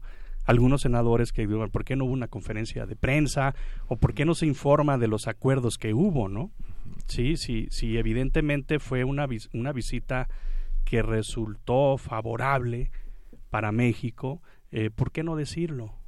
¿Por qué no decirlo, no? Porque no debe haber resultado tan favorable. O sea, en, época preelectoral, si hubieran tenido realmente una algo que presumir, lo hubieran hecho, ¿no? si, si presumen las cosas más insólitas, que no presuman algo que sí realmente es, eh, sería beneficioso, pues como pues algo algo tiene que haber habido ahí o, o viene sin el respaldo de nadie o qué es lo que está sucediendo exacto y eso te lleva a, muchas especulaciones no que no que no es bueno. No que no es bueno que no es sano ya ya eh, eh, evidentemente la, la, la insistencia no del presidente Trump de que México pague por el muro, sí, de que bueno, eso también está este eh, envenenando la, la relación México México Estados Unidos le está metiendo eh, mucho ruido el tema del TLC también eh, que probablemente pudo haber sido otro otro de los temas donde dijo bueno hay que meter el acelerador sí hay que hay que acelerar las, las, rondas de negociación porque tanto Canadá ni México están eh, eh, cediendo o, están dispuestos a, atender las demandas de Estados Unidos en el tema de las reglas de origen, en el tema de la, de la, de la cláusula de terminación, la cláusula sunset, eh, la limitación a las exportaciones agropecuarias de México a Estados Unidos, en fin, y, podríamos mencionar otros temas que, que, que probablemente eh, se hayan eh, eh, tocado en esta en esta reunión. Yo lo veo así, ¿no? El, el, problema del TLC, el problema migratorio, el problema de seguridad, a qué acuerdos se llegaron, ¿no? Eh, no, no, no lo sabemos. es, es necesario que, que, nos informen. De otra manera va a, va a haber especulaciones, porque también qué tanta influencia puede tener Kushner en el, en el gabinete de Trump para hacerlo cambiar de, para hacerlo cambiar de opinión y que tenga una, una postura eh, este, más objetiva, ya no digamos este favorable, ¿no? Más objetiva hacia México, que no diga mentiras el señor Trump, ¿no? Sí, que ahí el tema es, es muy complicado y yo creo que implica un cierto blindaje de por parte del gobierno mexicano y de todos los gobiernos que traten con con el gobierno de Donald Trump y de esta manera tan pública y tan ostensible. Eh, si tú ya sabes que cuando lleguen los fines de semana y haya actos de campaña en los que participa Trump y, y, ahora que empiece la campaña de reelección esto va a ser mucho más fuerte, ya sabes que va a soltar cualquier cantidad de declaraciones, cualquier eh, cantidad de de cosas y de promesas que no se pueden sostener o que o que eh, violentan fuertemente la relación entre entre los países y, México es eh, le, gusta particularmente en ese sentido eh, cómo te blindas ¿no? o sea cómo cómo tienes este tipo de, de relaciones y este tipo de vínculos tan públicos y al mismo tiempo aceptas que diga que el presidente mexicano, nada más para complacer a la banda diga que el presidente mexicano está loco. ¿Cómo, cómo, cómo reaccionas como diplomático? Sí, bueno, e efectivamente aquí hay una, una falla, ¿no? En, uh -huh. en, la, en la conducción de la política exterior, específicamente la relación más importante de México, no solamente eh, económica, sino la, en, en, términos de política exterior, es Estados, Estados Unidos, ¿no? Uh -huh. eh, no se ha podido diseñar una estrategia para hacerle frente a la amenaza Trump, ¿no? A la amenaza Trump eh, para México, eh, que seguimos siendo la causa de todos los males de Estados Unidos, de acuerdo al presidente Trump, que lo va a seguir refiriendo en cada uno de los mítines que les gusta hacer. Es un presidente que se siente más a gusto en, como en campaña, ¿no? Uh -huh. Trump, ¿no? O sea, le gusta, uh -huh. le gusta más el presidente campaña que, ser, que, que el presidente que gobierna.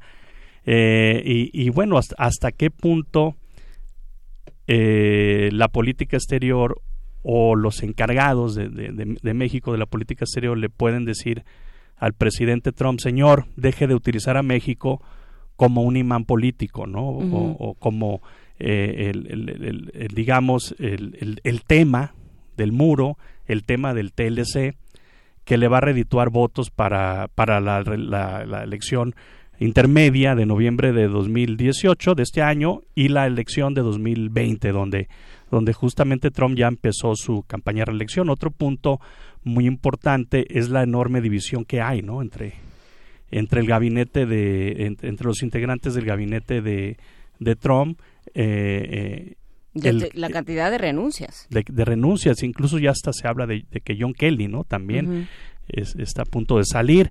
Entonces esto genera también una enorme in, inestabilidad y por lo pronto yo diría que no ha resultado este canal de comunicación con el yerno de Donald Trump, eh, Jared Kushner, ¿no? Porque sigue siendo el mismo Trump de antes, ¿no? Eh, eh, es, es un tema muy complejo que hasta el momento, pues México no ha logrado sortearlo, ¿no? Pues eh, lo seguiremos platicando. Muchísimas gracias, Roberto Cepeda, doctor en ciencia política eh, con orientación en relaciones internacionales, especialista en América del Norte, investigador del Centro de Investigaciones sobre América del Norte de la UNAM. Gracias por estar con nosotros esta mañana. Muchas gracias. Y nos vamos a música, Miguel. Nos vamos a música. Vamos a escuchar. Ya te hicieron bolas los se me papelitos. hicieron bolas los papelitos. Con esta ¿Dónde dejaste lo de la música? vamos, a, vamos, a, vamos a escuchar del Zaratustra Trío, que parece un Trío. Bella, chao.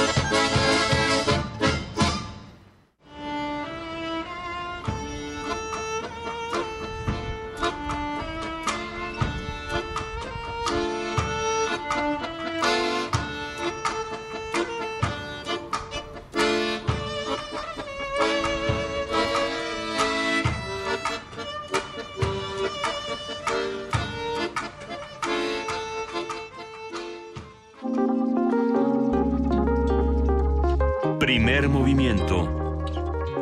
Hacemos comunidad.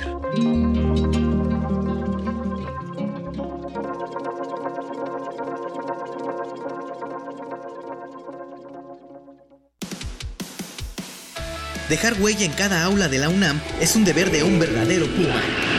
Deja tu huella y apoya Fundación UNAM a de cara a miles de universitarios. Súmate 5340-0904 o en www.funam.mx.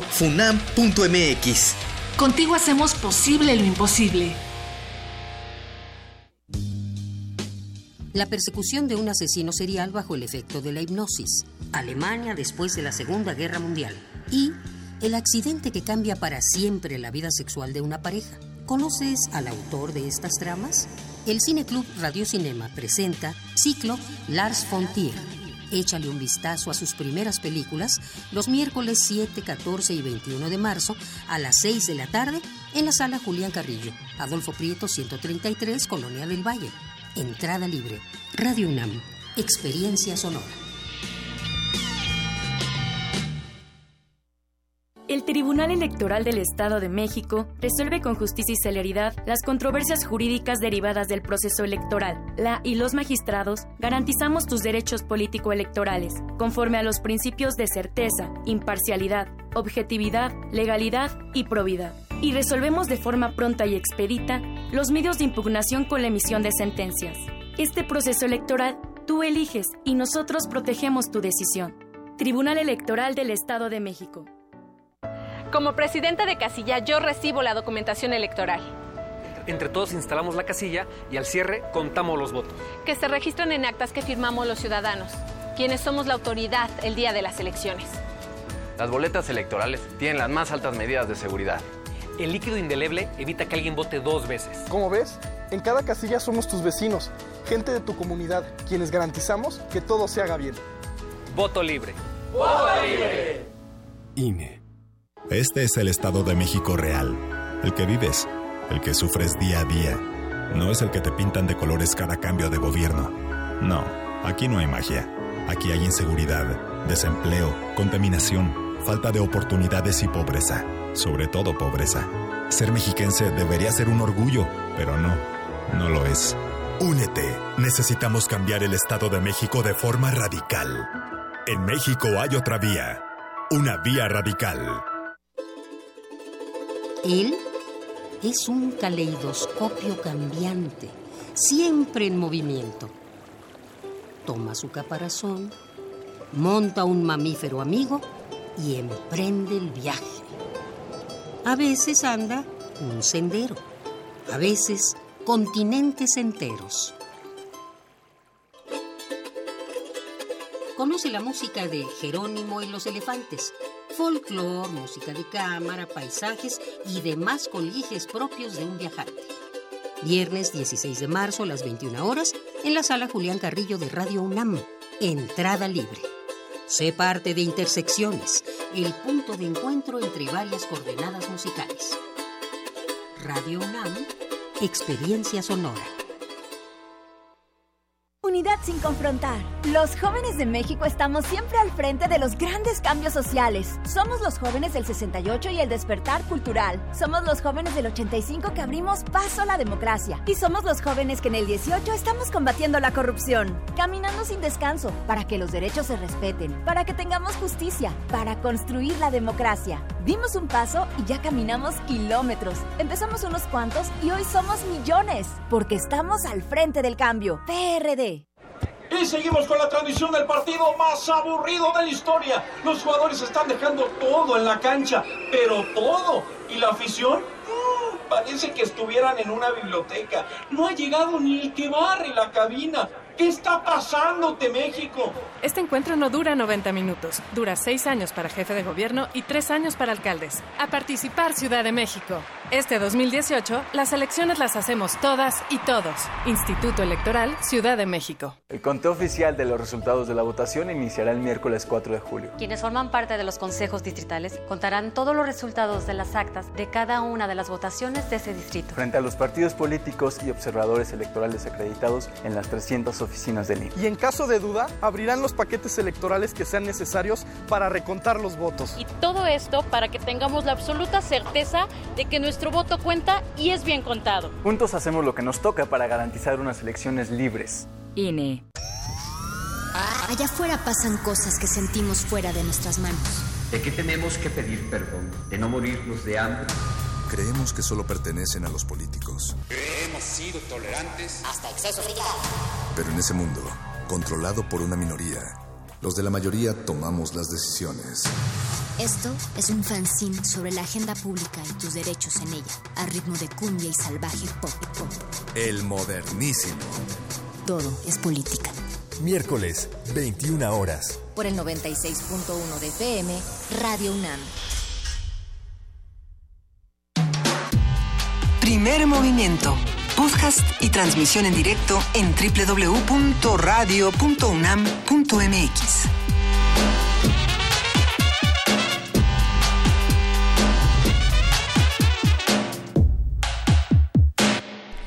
Nueve de la mañana con cinco minutos y sí, Miguel Ángel se preocupa por su nivel de glucosa, por lo tanto ya lo vieron todos ustedes a cuadro comiéndose una manzana. Muy bien, Miguel Ángel. Eh, para quienes no estuvieron con nosotros en, la primera hora, donde andaban, pero bueno, eh, lo pueden escuchar en el podcast.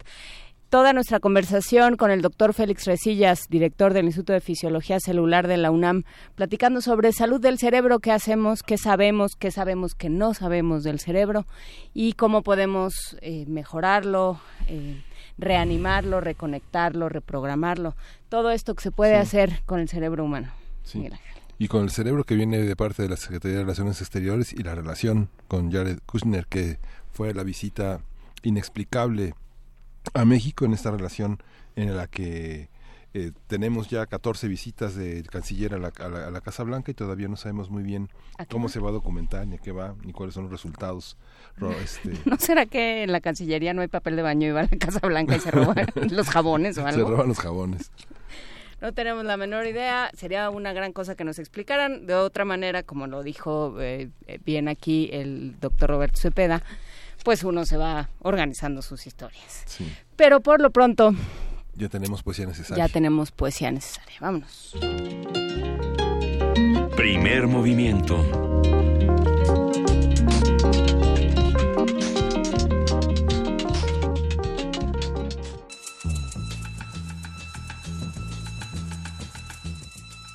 Es hora de poesía necesaria.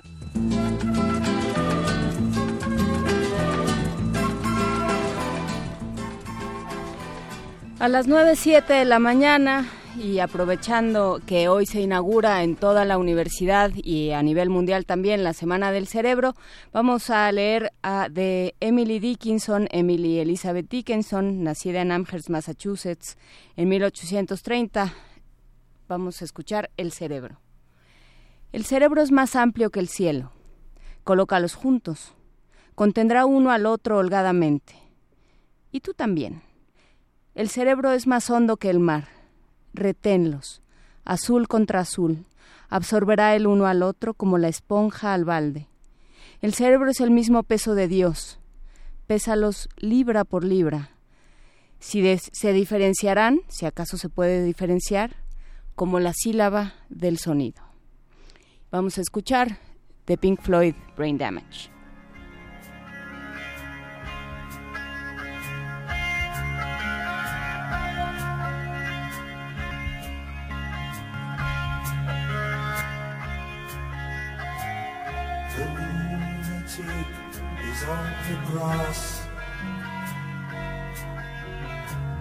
The lunatic is on the grass.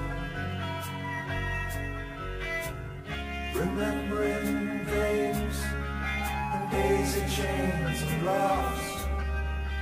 Got to keep the loonies on the path. The lunatic is in the hall. The lunatics are in my home. The paper holds their folded faces to the floor. And every day the paper boy brings more.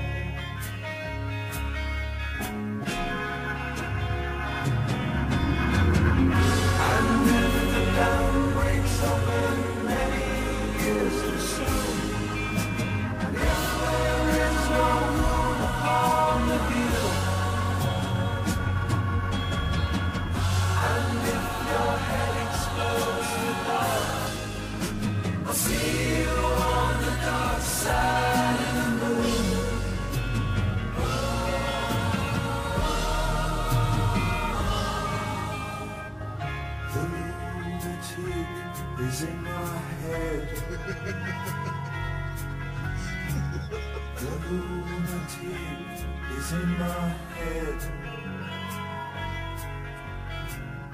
You raise the blade. You make the change.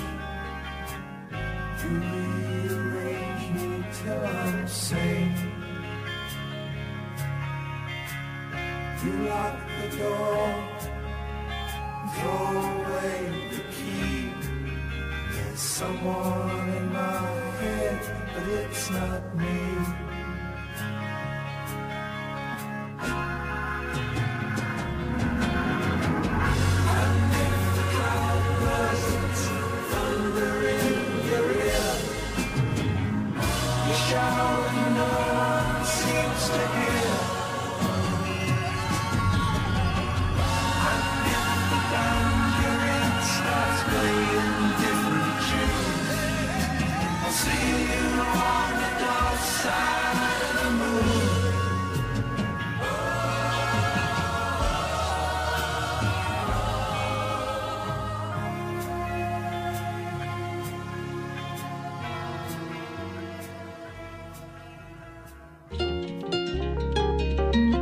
Primer movimiento.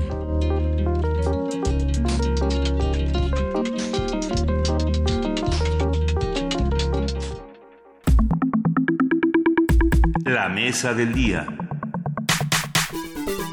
Miguel Ángel Mancera, jefe de gobierno de, de la Ciudad de México, afirmó que en la capital del país se están cerrando válvulas de suministro de agua con la intención clarísima de afectar también la gobernabilidad.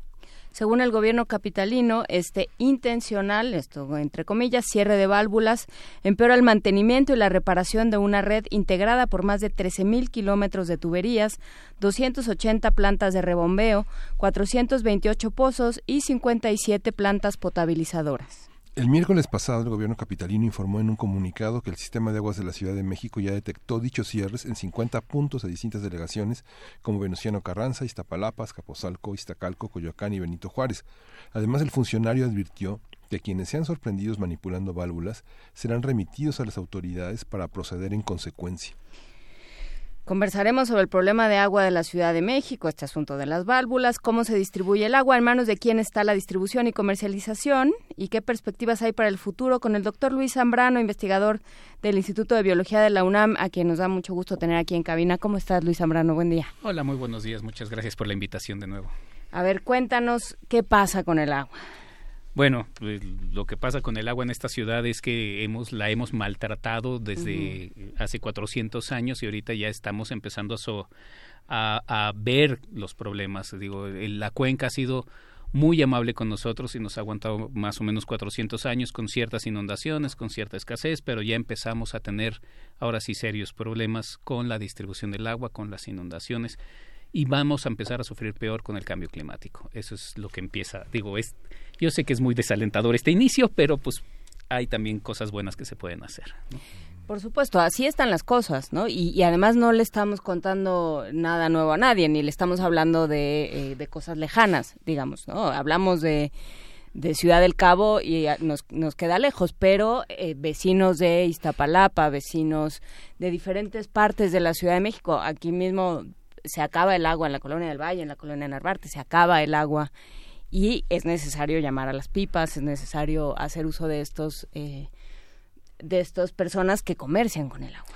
Exacto, de hecho hay, hay un muy buen artículo que leí justo cuando salió lo de Ciudad del Cabo, que tenían el día cero famoso, que, que pueden tener el día cero, van a tener el día cero en mayo, y decía el artículo, bueno, en la Ciudad de México ya tenemos el día cero desde hace muchos, muchos años, lo que sucede es que no es en las, en las colonias como Polanco o el centro de Coyoacán, sino que es en Iztapalapa, donde sufren todo el tiempo la falta de agua o en las zonas altas de, de Tlalpan, por ejemplo, donde sufren todo el tiempo de falta de agua y tienen que estar llamando constantemente a estas pipas que cobran el agua diez mil veces más cara de lo que normalmente una persona que abre el grifo este res- eh, paga por ello. La verdad a medias del jefe de gobierno es interesante analizarla porque finalmente la lentitud del sistema de transporte colectivo o el cierre de válvulas tiene que ver con una cuestión política. ¿no? Sabemos que, la- el conflicto entre trabajadores, elecciones y jefatura de gobierno es un elemento que... ¿Quién puede cerrar las válvulas, Luis? Sí, bueno, ¿Quién, lo puede? O sea, ¿quién está a cargo Sí, administrativamente? Porque, ¿no? si oyes esas declaraciones, es una cosa como de los chicos malos de, de Walt Disney, ¿no? Unos seres con antifaz en la mitad de la noche van y cierran las válvulas. Exactamente. ¿Eso se puede? No, pues bueno, ¿Dónde evidentemente. están las ¿no? válvulas? O sea, eh, eh, bueno, las válvulas de sí están este, en la calle y a lo mejor alguien que le sepa, pues lo puede hacer, pero ¿quiénes son las personas que lo saben? Pues evidentemente la gente que ha trabajado tanto en las delegaciones como en el sistema de aguas de la Ciudad de México. A mí sí me preocupa mucho esa declaración en los siguientes términos, o sea, sí, este, Mancera y, este, y no, Ramón Aguirre no puede ni siquiera controlar eso en manos de quien estamos. ¿no? O sea, no, si- ni siquiera son capaces de controlar el cierre de una válvula. Supongamos que sí existen esos chicos malos con antifaces y camisas rayadas, este, pero las colonias se quedan cuatro, cinco, seis semanas sin agua, ¿no? O sea, imaginemos que alguien cierra el agua, en teoría tienen detectores que pueden revisar eso y en tres patadas volverla a abrir. Si alguien la puede cerrar, pues alguien la puede volver a abrir. Y se te dan cuatro semanas sin agua, dices, no, esto no es nada más de chicos con antifaces, ¿no? Esto es un problema de, de suministro, esto es un problema... ¿Es un problema de selección? ¿Se elige quién tiene agua y quién no? Sí, es evidente. Se elige quién tiene agua y quién no. Se elige a quién se le abre válvula y a quién no. Y claro que este, la gente que tiene más poder económico o de este o de hablar, el círculo rojo famoso, pues evidentemente siempre tienen las válvulas abiertas, o las grandes eh, compañías constructoras también siempre tienen las válvulas abiertas. Digo, este, tenemos todos los casos eh, de las de Big Grant o de Quiero Casa o todas estas grandes constructoras que piden agua y se las dan luego luego les abren la válvula todo el tiempo quienes no tienen agua todo el tiempo la gente que no tiene la gente que tiene escasos recursos les voy a poner un ejemplo muy claro que acaba de pasar con lo del sismo ¿no? Uno de los grandes problemas de Xochimilco fue la escasez de agua. Y uno de los grandes problemas de la escasez de agua fue que se rompieron las tuberías y entonces había muchas fugas. En el momento en el que hablamos con, con este Ramón Aguirre sobre de titular de SACMEX sobre el problema nos decía es que no podemos reparar las fugas porque el agua a Xochimilco llega por tandeo. Entonces abrimos y cerramos la llave. Entonces cuando está cerrada pues no se ven las fugas. Cuando está abierta pero es un momento específico pues no podemos detectar todas las fugas. Y le dices, y bueno, ¿y por qué no la abres todo el tiempo? O sea, ¿por qué a Xochimilco no la tienes permanentemente abierta para poder por lo menos detectar algunas de las fugas? Y este y luego ya si quieres que vuelva por tandeo, pero que sea Xochimilco por tandeo y que sea Polanco todo el tiempo nos dice de pues si hay una selección de a quién y cómo se le, se, se le distribuye el agua. ¿A qué nos referimos cuando hablamos de la, eh, del suministro por tandeo? Nos referimos a que no todo el tiempo está abierta la válvula. Y es así, no son los chicos malos la que la cierran, sino la gente de SAGMEX. La gente de SAGMEX abre y cierra válvulas dependiendo de cuánta presión tiene en distintas secciones de la Ciudad de México. Entonces, para que muchos lugares no pierdan presión, tiene que mantener unas abiertas y unas cerradas. Cuando abres estas, cierras estas y así mantienes toda la presión.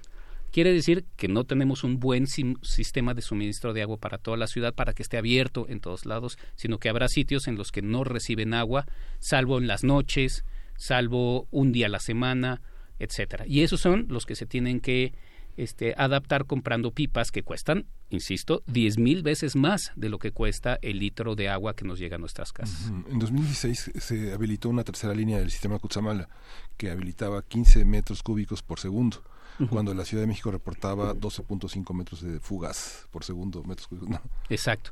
Sí, ese es uno de los factores que, que, que generan mucho problema y es tenemos muchas fugas, el 40% se, se pierde en fugas de- de- en la Ciudad de México y entonces lo que se tiene que hacer es a- a generar infraestructura o mantener esa infraestructura. Una infraestructura que no se ve y por eso no le dan dinero a, la- a- a ese lugar.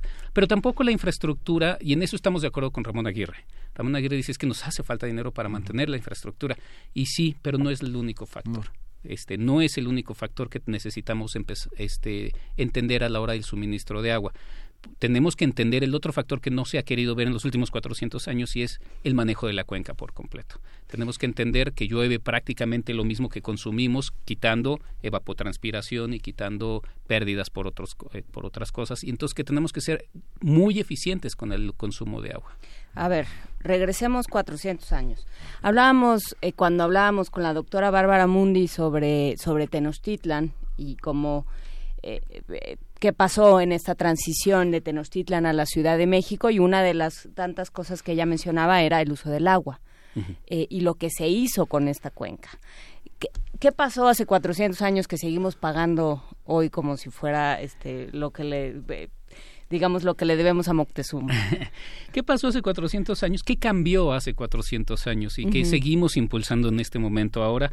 Es que antes, eh, eh, hace 400 años, en la época precolombina, incluso un poco al principio de la colonia, lo que había, lo- lo- la lógica de manejo del agua era más de contención y de trabajar con ella. Nosotros conteníamos el agua, bueno, como civilización se contenía el agua, se utilizaba, se aprovechaba, y por eso las, las chinampas, este, se, este, se aprovechaban las corrientes, se aprovechaban las avenidas, se aprovechaban los desagües.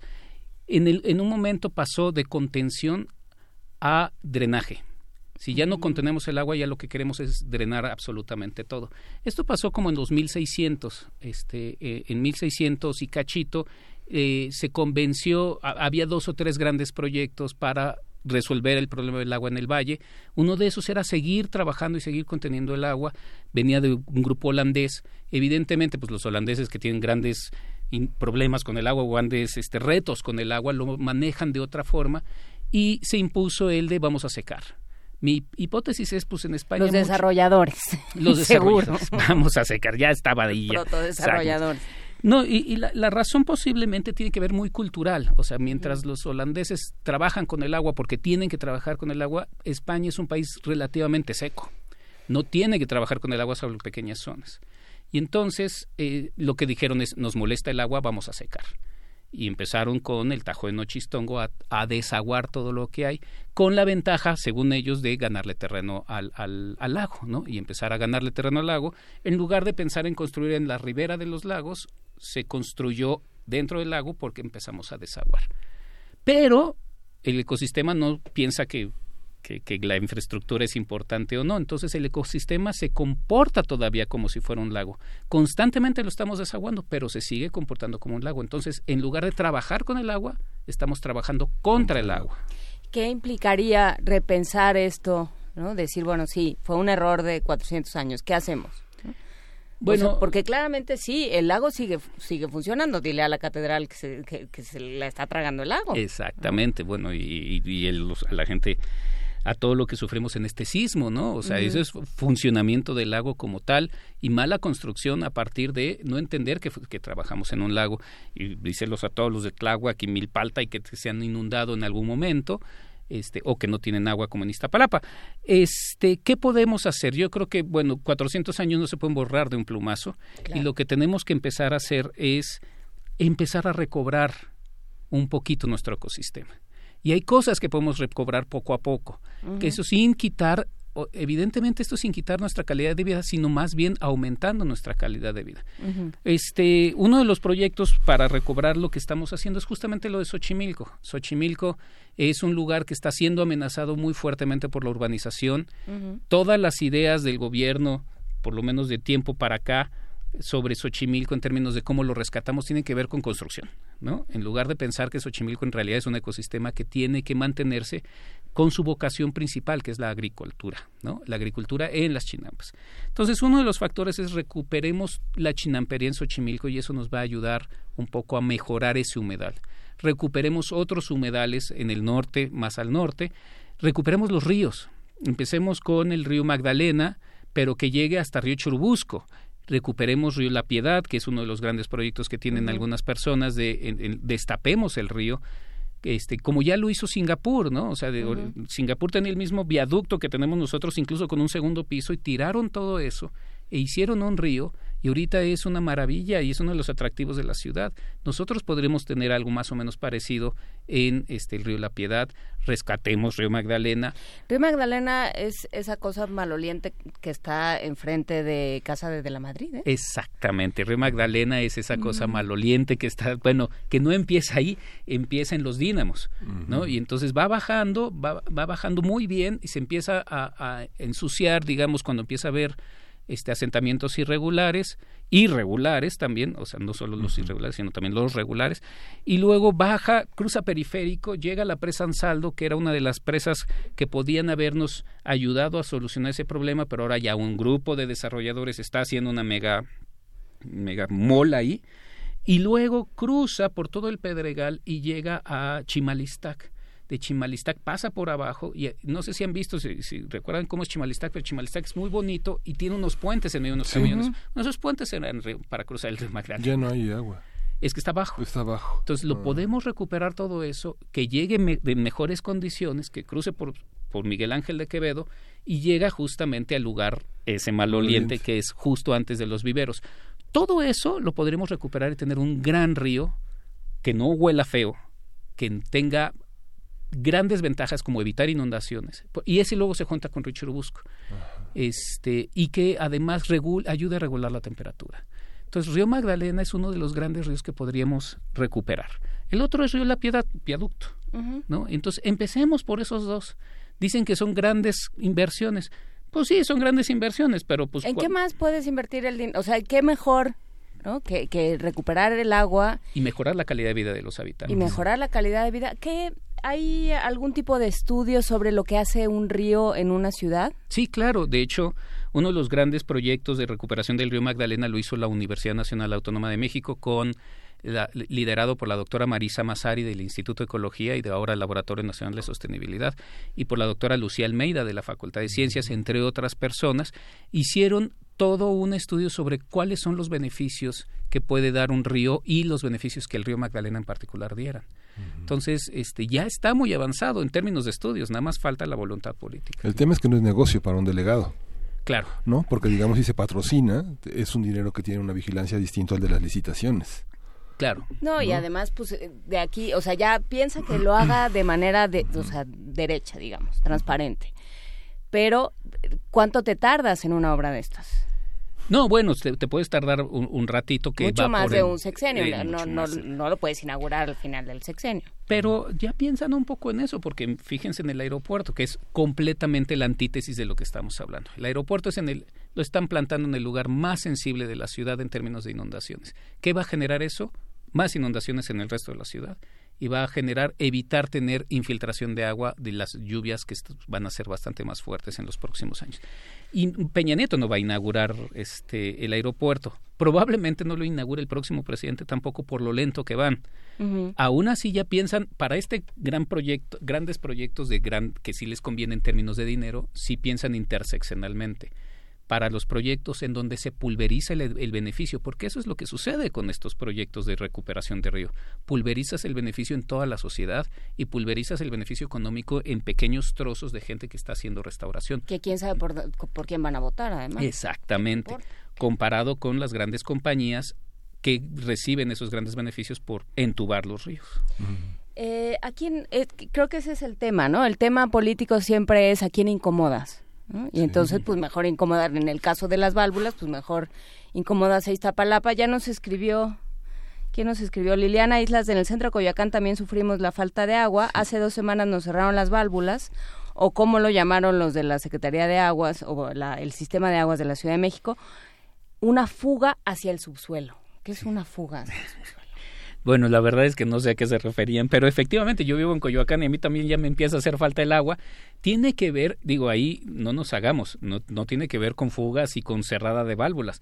Bueno, sí tiene que ver con cerrada de válvulas, pero cerrada de válvulas premeditadas, no por los chicos malos que nos imaginamos, sino por los otros chicos malos que tienen que ver con la delegación y con el sistema de aguas. Vean la cantidad de edificios que se están construyendo alrededor en Coyoacán, de esos edificios megatorres de veintitantos pisos que están exigiendo cantidades industriales de agua. 600 departamentos nuevos necesitan 600 metros cúbicos diarios de agua que le tienes que quitar a 600 familias de otro lado. Cuando tienes Santo Domingo, por un lado, que es de gente de clase más popular, le puedes quitar sin problemas el agua y le cierras esas válvulas. O cuando tienes otro tipo de gente de clases medias, pues le cierras un poco la válvula para que esa gente tenga todo el tiempo agua. Entonces, es más lógico pensar en eso que haya una fuga hacia el subsuelo. Bueno, las fugas son a todas hacia el subsuelo porque están abajo, los tubos están abajo y si tienes una fuga, pues esa fuga se va a ir abajo. Es curioso porque ¿a dónde se va esa agua? O sea, su 40% del agua que tomamos se va, que, que distribuimos se va en fugas. ¿A dónde se va? Se puede ir al acuífero, pero no hay solo un acuífero, tenemos al menos cuatro acuíferos de arriba para abajo, ¿no? Eh, Tenemos el acuífero superficial, la Reserva Ecológica El Pedregal de San Ángel, por ejemplo, capta una cantidad muy importante de agua que se va a ese acuífero somero y que una de las constructoras está tirando constantemente, que es Quiero Casa en Aztecas 215. Sin avisar, está tirando más de un metro cúbico por minuto y lleva tres años tirando un metro cúbico por minuto ¿Por qué lo tira? Porque hizo la perforación, llegó al acuífero, Y esa no le per- sirve. eh, no le sirve el agua, más bien le afecta para la construcción y tiene que tirar el agua, porque si no se le inunda el estacionamiento que está generando para todos esos departamentos. Como esa, hay varias. Lo que pasa es que la gente no, digo, las otras constructoras no se han notado. Además de eso, este, entonces todas esas fugas que uno dice, ay, pues es 40%, se podrían ir a un acuífero y ese acuífero lo podríamos seguir utilizando. Entonces no, habrí- no habría pérdida tan grave. Pero si estamos tirando el agua de los acuíferos someros, entonces sí estamos tirando dos veces el agua que nos cuesta tanto trabajo potabilizar y distribuir. Eh, Hay una promesa de las inmobiliarias de que nunca te va a faltar el agua. Y bueno, este gente que uno conoce dedicada a la construcción se ha dedicado hasta el, tre- tre- hasta el 30% de la, del volumen construido para almacenar el agua. ¿Esto es legal? Ah, Digo, ha habido muchos accidentes en que por una por ahorrar en esta parte se fractura. Se fracturaron varios en ese terremoto que no pudieron acumular el agua a varios edificios y se fue al subsuelo, digamos. Pero así como tenemos el almacenamiento en hidrocarburos manejado por toda la ley de energía, ¿existe una ley que controle ese almacenamiento de agua? Eh, que yo sepa, no. O sea, tú No. puedes tener tu cisterna Toda propia, este, pues pueda. bueno, lo que te quepa en tu cisterna, Sí, ¿no? sí. Y de hecho también, digo, en otros países hay como regulación del agua que puedes captar de lluvia, que ese es otro de los factores que sería muy interesante empezar a explorar para la utilización de agua, sobre todo en épocas de lluvias, ¿no? O sea, yo en algún momento estaba muy escéptico de esta como- de, de la de, de la captación de agua de lluvia porque hice cálculos y necesitábamos 171 tinacos abajo de tu casa, una cisterna de 171 tinacos para poder mantener, ser autosuficiente de, en agua en tu casa. Pero luego algunas personas que promueven esto me hicieron ver, dicen, bueno, no, no tiene que ser todo el año, pero si tú eres autosuficiente en época de lluvias, Que- cuatro que- meses al año, Depende a quién le preguntes, dura cinco meses, seis, siete. Exacto. Ya no dura lo que duraba antes, ya dura más. Depende a quién le preguntes. ¿no? Pero, sí. pon tú cuatro meses al año, ya es un tercio del año en el que no necesitas el sistema de aguas. Y eso ya ayuda a reducir un poco el estrés en contra del acuífero, ¿no? ¿Qué es legal o no es legal tener esos? Es moralmente inaceptable cuando tienes un edificio de 600 departamentos y tienes. Una cantidad de agua almacenada porque no quieres y que. Sagmex, exacto, y que Sí. Sagmex te lo dé. O sea, el- lo moralmente inaceptable no es que tú lo hagas como privado, bueno, que también es moralmente inaceptable.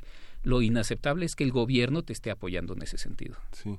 Y Cuando no está apoyando ves alrededor la gente sin agua. Y tú nadando, ¿no? Exactamente, tú nadando y Iztapalapa con pipas, pagando diez mil veces más lo que tú estás pagando. El caso del aeropuerto es interesante porque, bueno, eh, nos decía eh, Georgina, que está en nuestro, eh, como parte de nuestro servicio social, que los habitantes de la zona cercana al aeropuerto nuevo, en Iztacalco, no tienen agua eh, por días, ¿no? ya desde ahorita. Sí. ¿Por qué? Pues porque están cerrando válvulas y necesitan agua para la producción, para la promoción del aeropuerto. O sea, pensemos que la ¿Qué distribución... pasa con ese aeropuerto? O sea, es que solo, solo va a traer problemas. pues es lo que todos decimos desde un principio, pero pues parece ser que, por ejemplo, los financieros no Le- les encanta la idea porque pues va a traer inversiones. en el corto plazo, lo que no piensan en el largo plazo que nos va a traer muchos problemas económicos en el largo plazo en términos de inundaciones. Este, digo, hemos yo yo yo pensé cuando empecé a pensar en el aeropuerto es que estamos pensando como cuando uno tiene un coche que le funciona muy bien, que no tiene problemas, que está cochinón porque ya tiene cuatro o cinco años con él y de repente ve una Homer y dice, Dios santo, yo quiero esa Homer. Y entonces le empieza a ver todos los problemas al, carro antiguo y la Homer es una maravilla, cuando en realidad va a funcionar igual y le va a generar a uno más problemas porque tiene que gastar más gasolina, es más grandota y entonces no pasa por espacios chiquitos. Esa es la impresión que yo tengo de la gente que está embobada con el aeropuerto. El aeropuerto es así como, ay, ese sí nos va a resolver los problemas el 80%, y lo dice el mismo aeropuerto actual, el 80% de los retrasos de los vuelos no tiene que ver con la infraestructura del viejo aeropuerto, tiene que ver con mala organización de las aerolíneas. Entonces, este, no entiendo cuál es esa fijación. Bueno, sí entiendo, porque la fijación es la fijación de la construcción, lo que nos permite tener esas visiones de que el aeropuerto es hiper necesario. Y hablabas de Tláhuac cuando te sentaste sobre en esa en esa silla nos dijiste y si quieres hablamos de Tláhuac y cómo se han arreglado o no se han arreglado las grietas. Exacto. ¿Cuáles grietas? Bueno, en Tláhuac es uno de esos lugares en donde de repente hay muchísimas grietas, grietas chicas, medianas y grandes. Eh, sería muy bueno que algún día invitaran a la doctora Mar- Ana Lilian Martín del Pozo. La doctora Ana Lilian Martín del Pozo es una de las grandes expertas en términos de grietas y de seguridad nacional eh, por volcanes, este, por problemas de volcanes y por sismos. Y ella explica muy bien la diferencia entre grietas y fallas, por ejemplo. ¿no? Ahora, las grietas se generan por lo general por la sobreexplotación del acuífero. Cuando uno tiene agua hidra- cuando uno tiene un suelo hidratado, como es este lago, bueno, eh, eh, este lago tiene mucho, este, mucha agua en el suelo, pero cuando uno le empieza a sacar agua y constantemente lo que empieza a hacer es que se empieza a secar el suelo y el suelo cuando se seca se contrae. Un poco lo que uno ve en el desierto, estos hexágonos que va caminando. Bueno, esas son contracciones del suelo, nada más que a lo bestia, o sea, muy grandotas. Y pueden ser grietas pequeñas de unos cuantos metros, o pueden ser grandes socavones, como el socavón que vimos, ¿no? O más grandes, pueden ser grandes socavones que abarcan dos o tres cuadras de tres, cuatro metros de ancho. Eso es lo que está pasando en, en Tláhuac. ¿Por qué? Porque se está obteniendo muchísima agua, se está secando mucho el suelo y entonces está abriendo mucho las grietas en esa zona al grado de que hay veces que se puede perder incluso el patrimonio completo porque la grieta está enfrente de tu casa o pasa por el medio de tu casa. La, la forma de solucionar eso, en lugar de pensar en rehidratar el acuífero de alguna u otra forma, sobre todo esa zona, para que empiece otra vez a mantenerse la estabilidad del suelo, lo que están haciendo ahora es metiendo como curitas en el suelo. ¿no? Entonces meten concreto, otra vez es esta visión del concreto, meten Inyectar concreto, concreto. inyectar, exacto. Y con eso, pues si uno tiene una grieta, pues es básicamente una curita, equivalente a una curita, le echas este concreto en el suelo. ¿Y qué genera eso? Pues que ya en ese momento no se abra porque ya tienes más o menos estable como una curita, pero eso no te resuelve la enfermedad. Y a la larga, eso, quién sabe qué tan contraproducente puede ser, lo que sí es que es caro. Y en entonces, en lugar de pensar en resolver la, la enfermedad, estás pensando en poner curitas constantemente para decir, "Ah, ahí está, ahí está, ahí está, ya no pasa nada. ¿Qué le hace el concreto a un a un suelo como el nuestro? ¿Qué le hace el concreto? Depende de la cantidad. O sea, si, si un concreto, si hay mucho concreto, digamos estos grandes edificios que luego generan estas grandes cajas de concreto para que no se les inunden o para que haya vigas hacia abajo, sí le puede hacer mucho al suelo, en particular en términos de tensión hidráulica. O sea, el suelo, pensemos que el suelo es como una serie de esponjas de distinta por- porosidad, que están todas. Entonces, cuando uno le hace un hoyo, es como cuando uno le pone un popote rapidísimo a una esponja o a una capa de hielos, o sea, como que el, el agua se va hacia los lados. Y eso lo que genera es modificaciones en la forma en la cual uno puede extraer o no extraer agua, por un lado, pero otro es cómo se mueven las ondas sísmicas. Entonces, cuando uno mete grandes cantidades de concreto, pensemos que esto es como eh, cuando uno tiene un yatecito o un, un, ¿Una un lancha de fondo de cristal? una lancha de fondo de cristal o un velerito de 5 o 10 metros de eslora, que son chiquitos, y va y de repente viene una tormenta y el velero está dispuesto a, sol- a resolver esa tormenta, pero de repente se le pone un gran con, este de estos barcotes gigantes este al lado si la tormenta viene del lado del barcote lo protege, pero si la tormenta viene del otro avienta. lado, lo avienta y choca con el propio barco o rebotan las olas y se puede voltear el velerito, ¿no? Entonces, lo mismo pasa en términos de ondas sísmicas con estas grandes construcciones. Entonces, el concreto en el suelo puede hacer nada si le pones poquito. O sea, si es un metro, una cosa así, poquito, pues no pasa mucho, es como una curita, no pasa nada. Pero empieza a ser mucho y empieza a ser más profundo y entonces sí empieza a generar modificaciones en la estructura del suelo para el agua y para el- los sismos. Sobre todo en un suelo tan gelatinoso como el que tenemos en la Ciudad de México. Ujú. Fíjate que en la zona de Iztapalapa, grietas y fallas, tiene toda esta zona que es, ha sido una zona conflictiva, que es bueno, es la Concordia, el Molino, el Cerro del Peñón, que fueron colonias que se crearon durante el sexenio de López Portillo para cumplir con algunas este deudas que tenía esa administración y y la universidad la facultad de estudios superiores Aragón dictaminó en la facultad de ingeniería que se había rellenado con basura ni siquiera le inyectaron concreto sino que rellenaron con basura entraron las líneas del volcán del Peñón Sí. y se, ab- y se agrietó donde estaba el famoso balneario Elba ¿no? ¿Te Exacto. acuerdas, no? Sí, exacto. Entonces, bueno, este, toda esa zona es verdaderamente afectada. No tienen agua, pero además se colapsaron varios edificios que todavía ni siquiera tienen respuesta. ¿no? Exacto. Y, además, bueno, la facultad de, de ingeniería de- determinó que es inhabitable, que no hay ni siquiera que reconstruir, que hay que, Que sí. cambiar de lugar. ¿no? Y es lo mismo que pasa en Xochimilco, y eso es lo que nos preocupa en términos de reconstrucción, y ya sé que pasamos de agua a reconstrucción, sí, sí. pero, pero uno de los grandes problemas que tenemos ahora es la gente quiere, o sea, y el gobierno en particular quiere reconstruir, construir, construir ya rápido, y además tiene que ver con clientelar, porque se vienen las elecciones, etcétera, cuando lo primero que tenemos que hacer es repensar junto con los ingenieros, los ecólogos, los, este, los arquitectos, a ver dónde sí se puede construir y dónde es menos vulnerable, que la gente sea menos vulnerable, porque entonces tenemos que repensar nuestra ciudad. Y lo que está sucediendo es que en lugar de que el sismo nos dé el punto de partida para repensar nuestra ciudad, el sismo eh, está siendo otra vez pues rapiña, bueno, un, un recurso para la rapiña de los, para los grupos políticos de diferente estado que quieren evidentemente controlar la Ciudad de México de alguna u otra manera. Nos pregunta Abril Alejandría que, em, qué opinas de los jardines infiltrantes. Ah, depende. O sea, he escuchado. son los jardines Los, ja- los jardines infiltrantes, por lo menos los proyectos que yo conozco, eh, son bastante buenos, eh, funcionan muy bien a nivel local.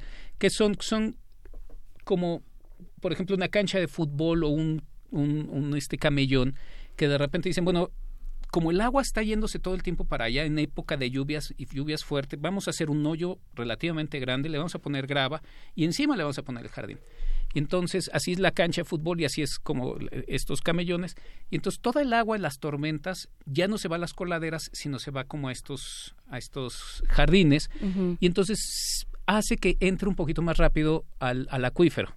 Agua que normalmente se iría al drenaje.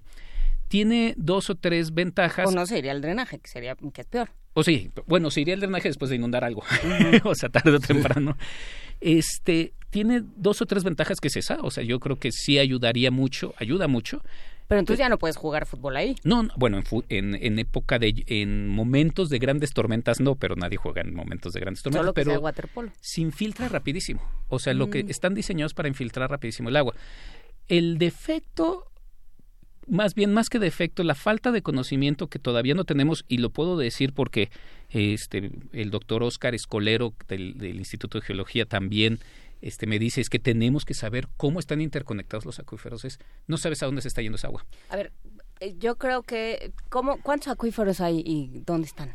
Ok, verticalmente hay cuatro, hasta donde hemos conocido. Uno que es Homero, que es de, ahí no me, se me van a olvidar los metros, pero es como de 0 a 10, 12 metros, que son los, es el acuífero somero, que puede llegar un poquito más profundo, que es, por ejemplo, mucho lo que vemos en el sur de la ciudad.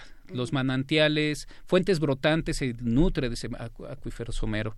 Este, es donde la, la cantera, la cantera de los Pumas, bueno, y la cantera de la reserva de los Pumas, justamente los lagos se nutren de ese acuífero somero y es el gran problema que tenemos con Aztecas 215, ese acuífero somero.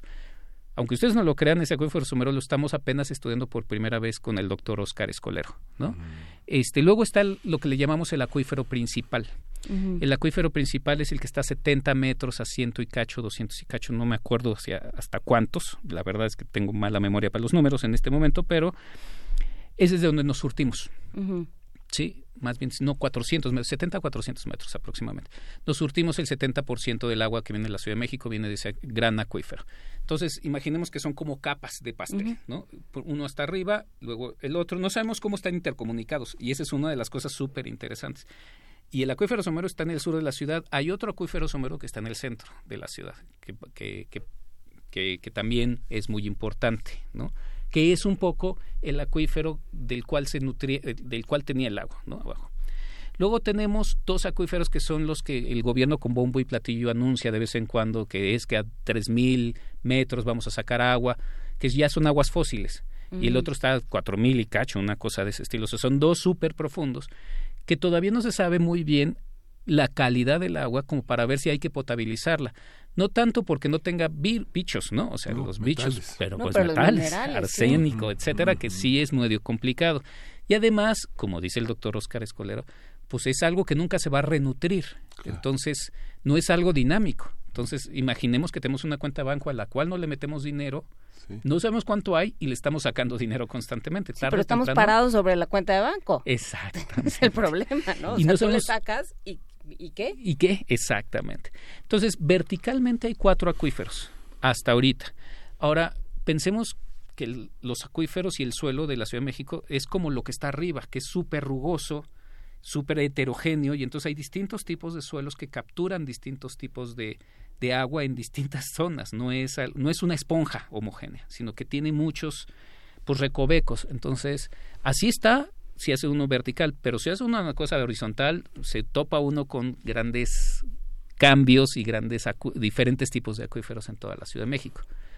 Ese es el tipo de cosas que tenemos que estudiar y cómo están interconectados. Y es el tipo de cosas que el doctor Escolero está estudiando, por ejemplo, ahorita.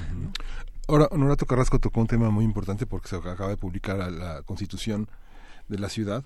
¿Cuál es la relación entre la constitución, las constituciones y la garantía del derecho al agua? Una de las cosas que señalaba Luege Tamargo, que hizo una, toda una protesta por la administración del agua, que señaló que uno de los errores de la constitución de la Ciudad de México era confundir privatización del agua con participación de la iniciativa privada. ¿Cómo está ese, ese, ese tema? Esa- Bueno. la inversión privada. En, en- en la distribución del agua. En la distribución del Bueno, agua. eh, eh, yo soy de las personas, no, soy ecólogo, entonces no soy, no soy ni economista, ni abogado, ni nada por el estilo. Pero yo soy de las personas que hay dos o tres cosas en las cuales la participación privada no puede tocar, porque el interés público es muy importante y una de esas es el agua. Este, en realidad, efectivamente, no se está privatizando el agua, se está privatizando la distribución del agua. Entonces, para el caso es en realidad para mí lo Sí, mismo. O sea que voy a ir con un baldecito a dónde. Es- o voy a hacer mi perforación de mi pozo yo, sin- o sea, no, no es, o sea, no voy a tener acceso al agua porque está privatizado. Recordemos que una forma, uno de los grandes problemas, si uno hace el estudio del, de Ciudad del Cabo, uno de los grandes problemas que se enfrenta Ciudad del Cabo es en parte por eso, porque tienen una participación público-privada medio extraña para la, para la distribución del agua en, Ciudad del Cabo. Y de hecho varios economistas hicieron un par de artículos hace como 15 años diciendo aguas porque van a tener problemas en ese sentido. Eh, uno de los factores que hemos estado discutiendo mucho justamente con la Ley General de Aguas y con la Ley de Aguas de la Ciudad de México tiene que ver un poco con eso. Tiene que ver con, a ver, el derecho humano a- al agua, o sea, porque ese es uno de los grandes derechos que se lograron alcanzar hace relativamente poco, nos obliga a, ten- a que todos los habitantes tengamos agua.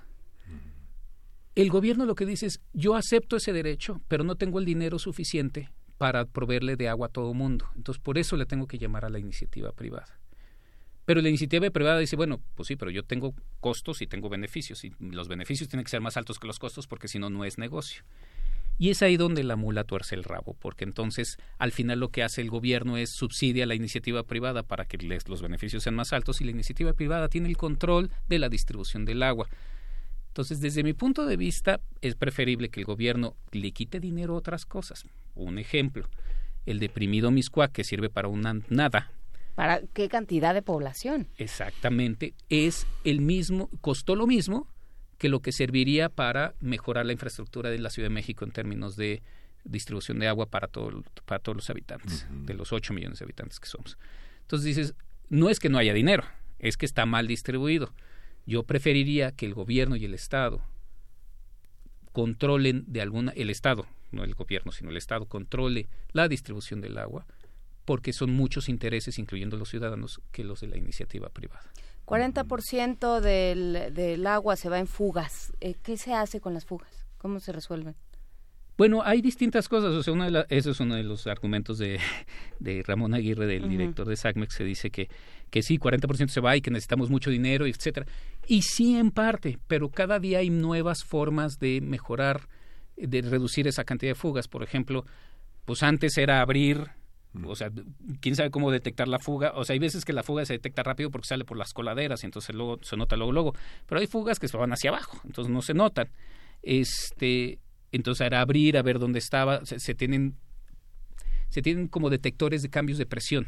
Y entonces, este, si, si hay un cambio de presión, pues dices, por aquí debe haber una fuga, abres la calle, detienes el todo mundo para ver, abres el y ves dónde está el hoyo.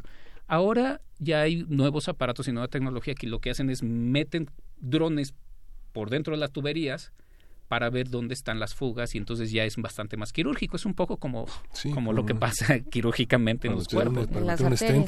Exactamente. Entonces, este, ¿qué se hace? Pues se tiene que tapar lo antes posible y se tiene que cambiar, se tiene que mejorar la infraestructura.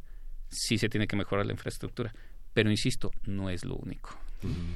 Ya para terminar esta conversación, que eh, todavía da para, para mucho y te seguiremos eh, llamando, Luis Zambrano, si nos lo permites, eh, ¿cómo, qué- digamos, qué puede uno hacer? Ya vienen las lluvias, o esperamos que ya vengan las lluvias. Falta eh, hasta mayo.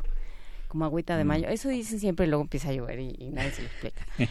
Pero, ¿cómo, cómo, ¿qué puede hacer cada casa según sus posibilidades, su infraestructura para captar agua de lluvia? ¿Y qué hacer con ella? Bueno, ahí ya empieza a haber como este distintos grupos y asociaciones que empiezan a apoyar técnicamente en este tipo de cosas. O sea, uno no puede hacer como el, el toda la infraestructura solo a menos de que le sepa mucho en términos técnicos, porque sí tiene su, su, su truco técnico, ¿no? Este eh, necesitas, bueno, tener dónde captar el agua, tener un tanque para captar el agua, pero también tener una serie de filtros para que esa agua pueda ser utilizable de distintas maneras, ¿no? Entonces sí se necesita un cambio de infraestructura en la propia casa relativamente fuerte que tiene que ser por alguien que sí le sepa.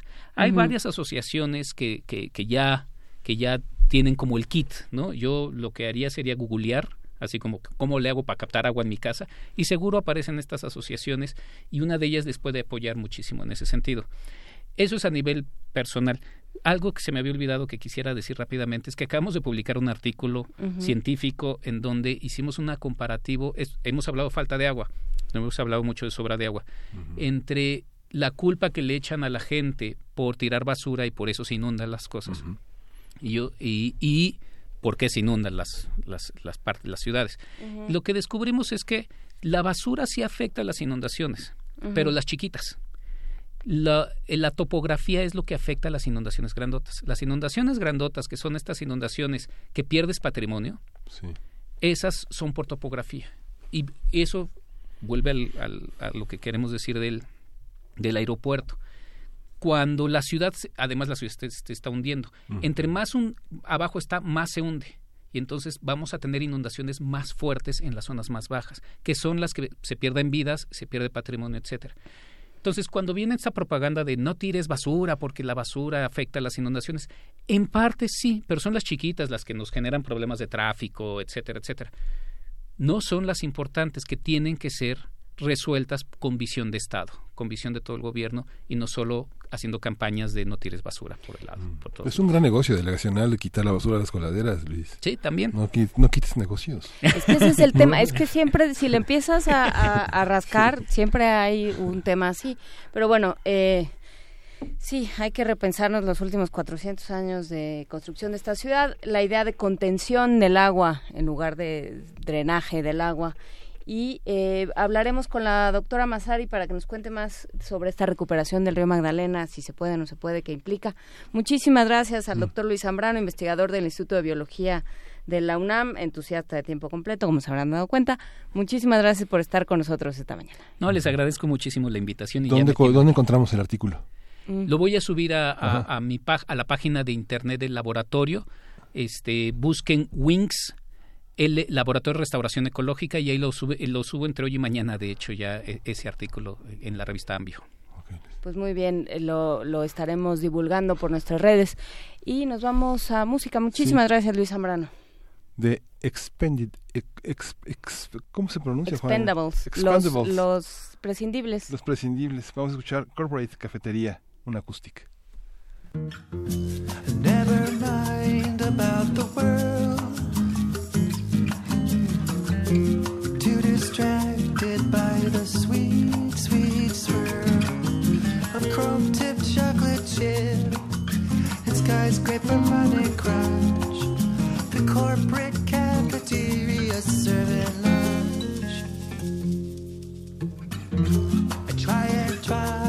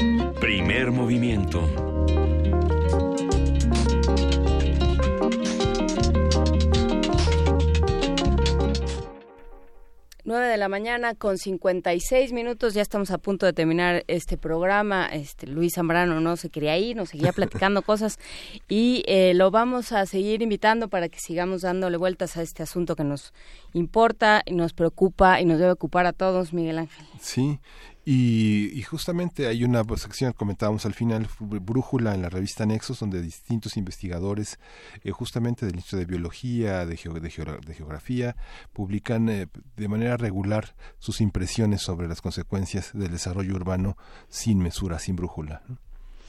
Justamente, y bueno, pues nos quedan dos pases dobles para la obra Hasta la China fueron a dar mis mechas con el ventarrón. Esta es una adaptación de un cuento de Amos Oz que hizo Otto Minera, que también dirige esta puesta, y la, con la actriz Aide Silvia Gutiérrez. Hoy a las 8 de la noche en la sala Javier Villaurrutia, hay que llegar uh, eh, media hora antes, por ahí. em, Por teléfono se van con una copia de su identificación, se van por teléfono 55. y quedan dos.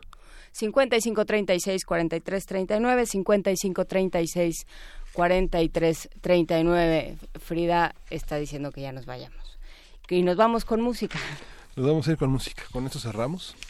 Con esto cerramos la, la- esta edición de Primer Movimiento. Vamos a eh, escuchar de Sudan Archives Come Me Way and Wake Up. Y esto fue Primer Movimiento. el mundo desde la universidad nos escuchamos mañana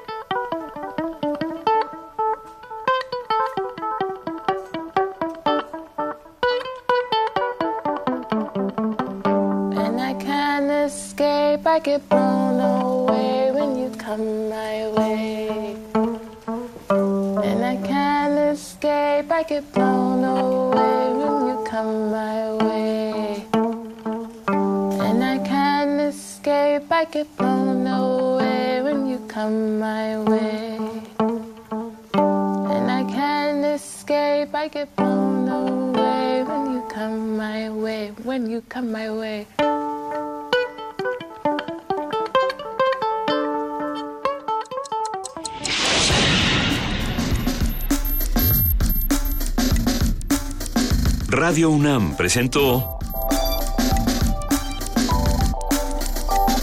Primer movimiento. El mundo desde la universidad.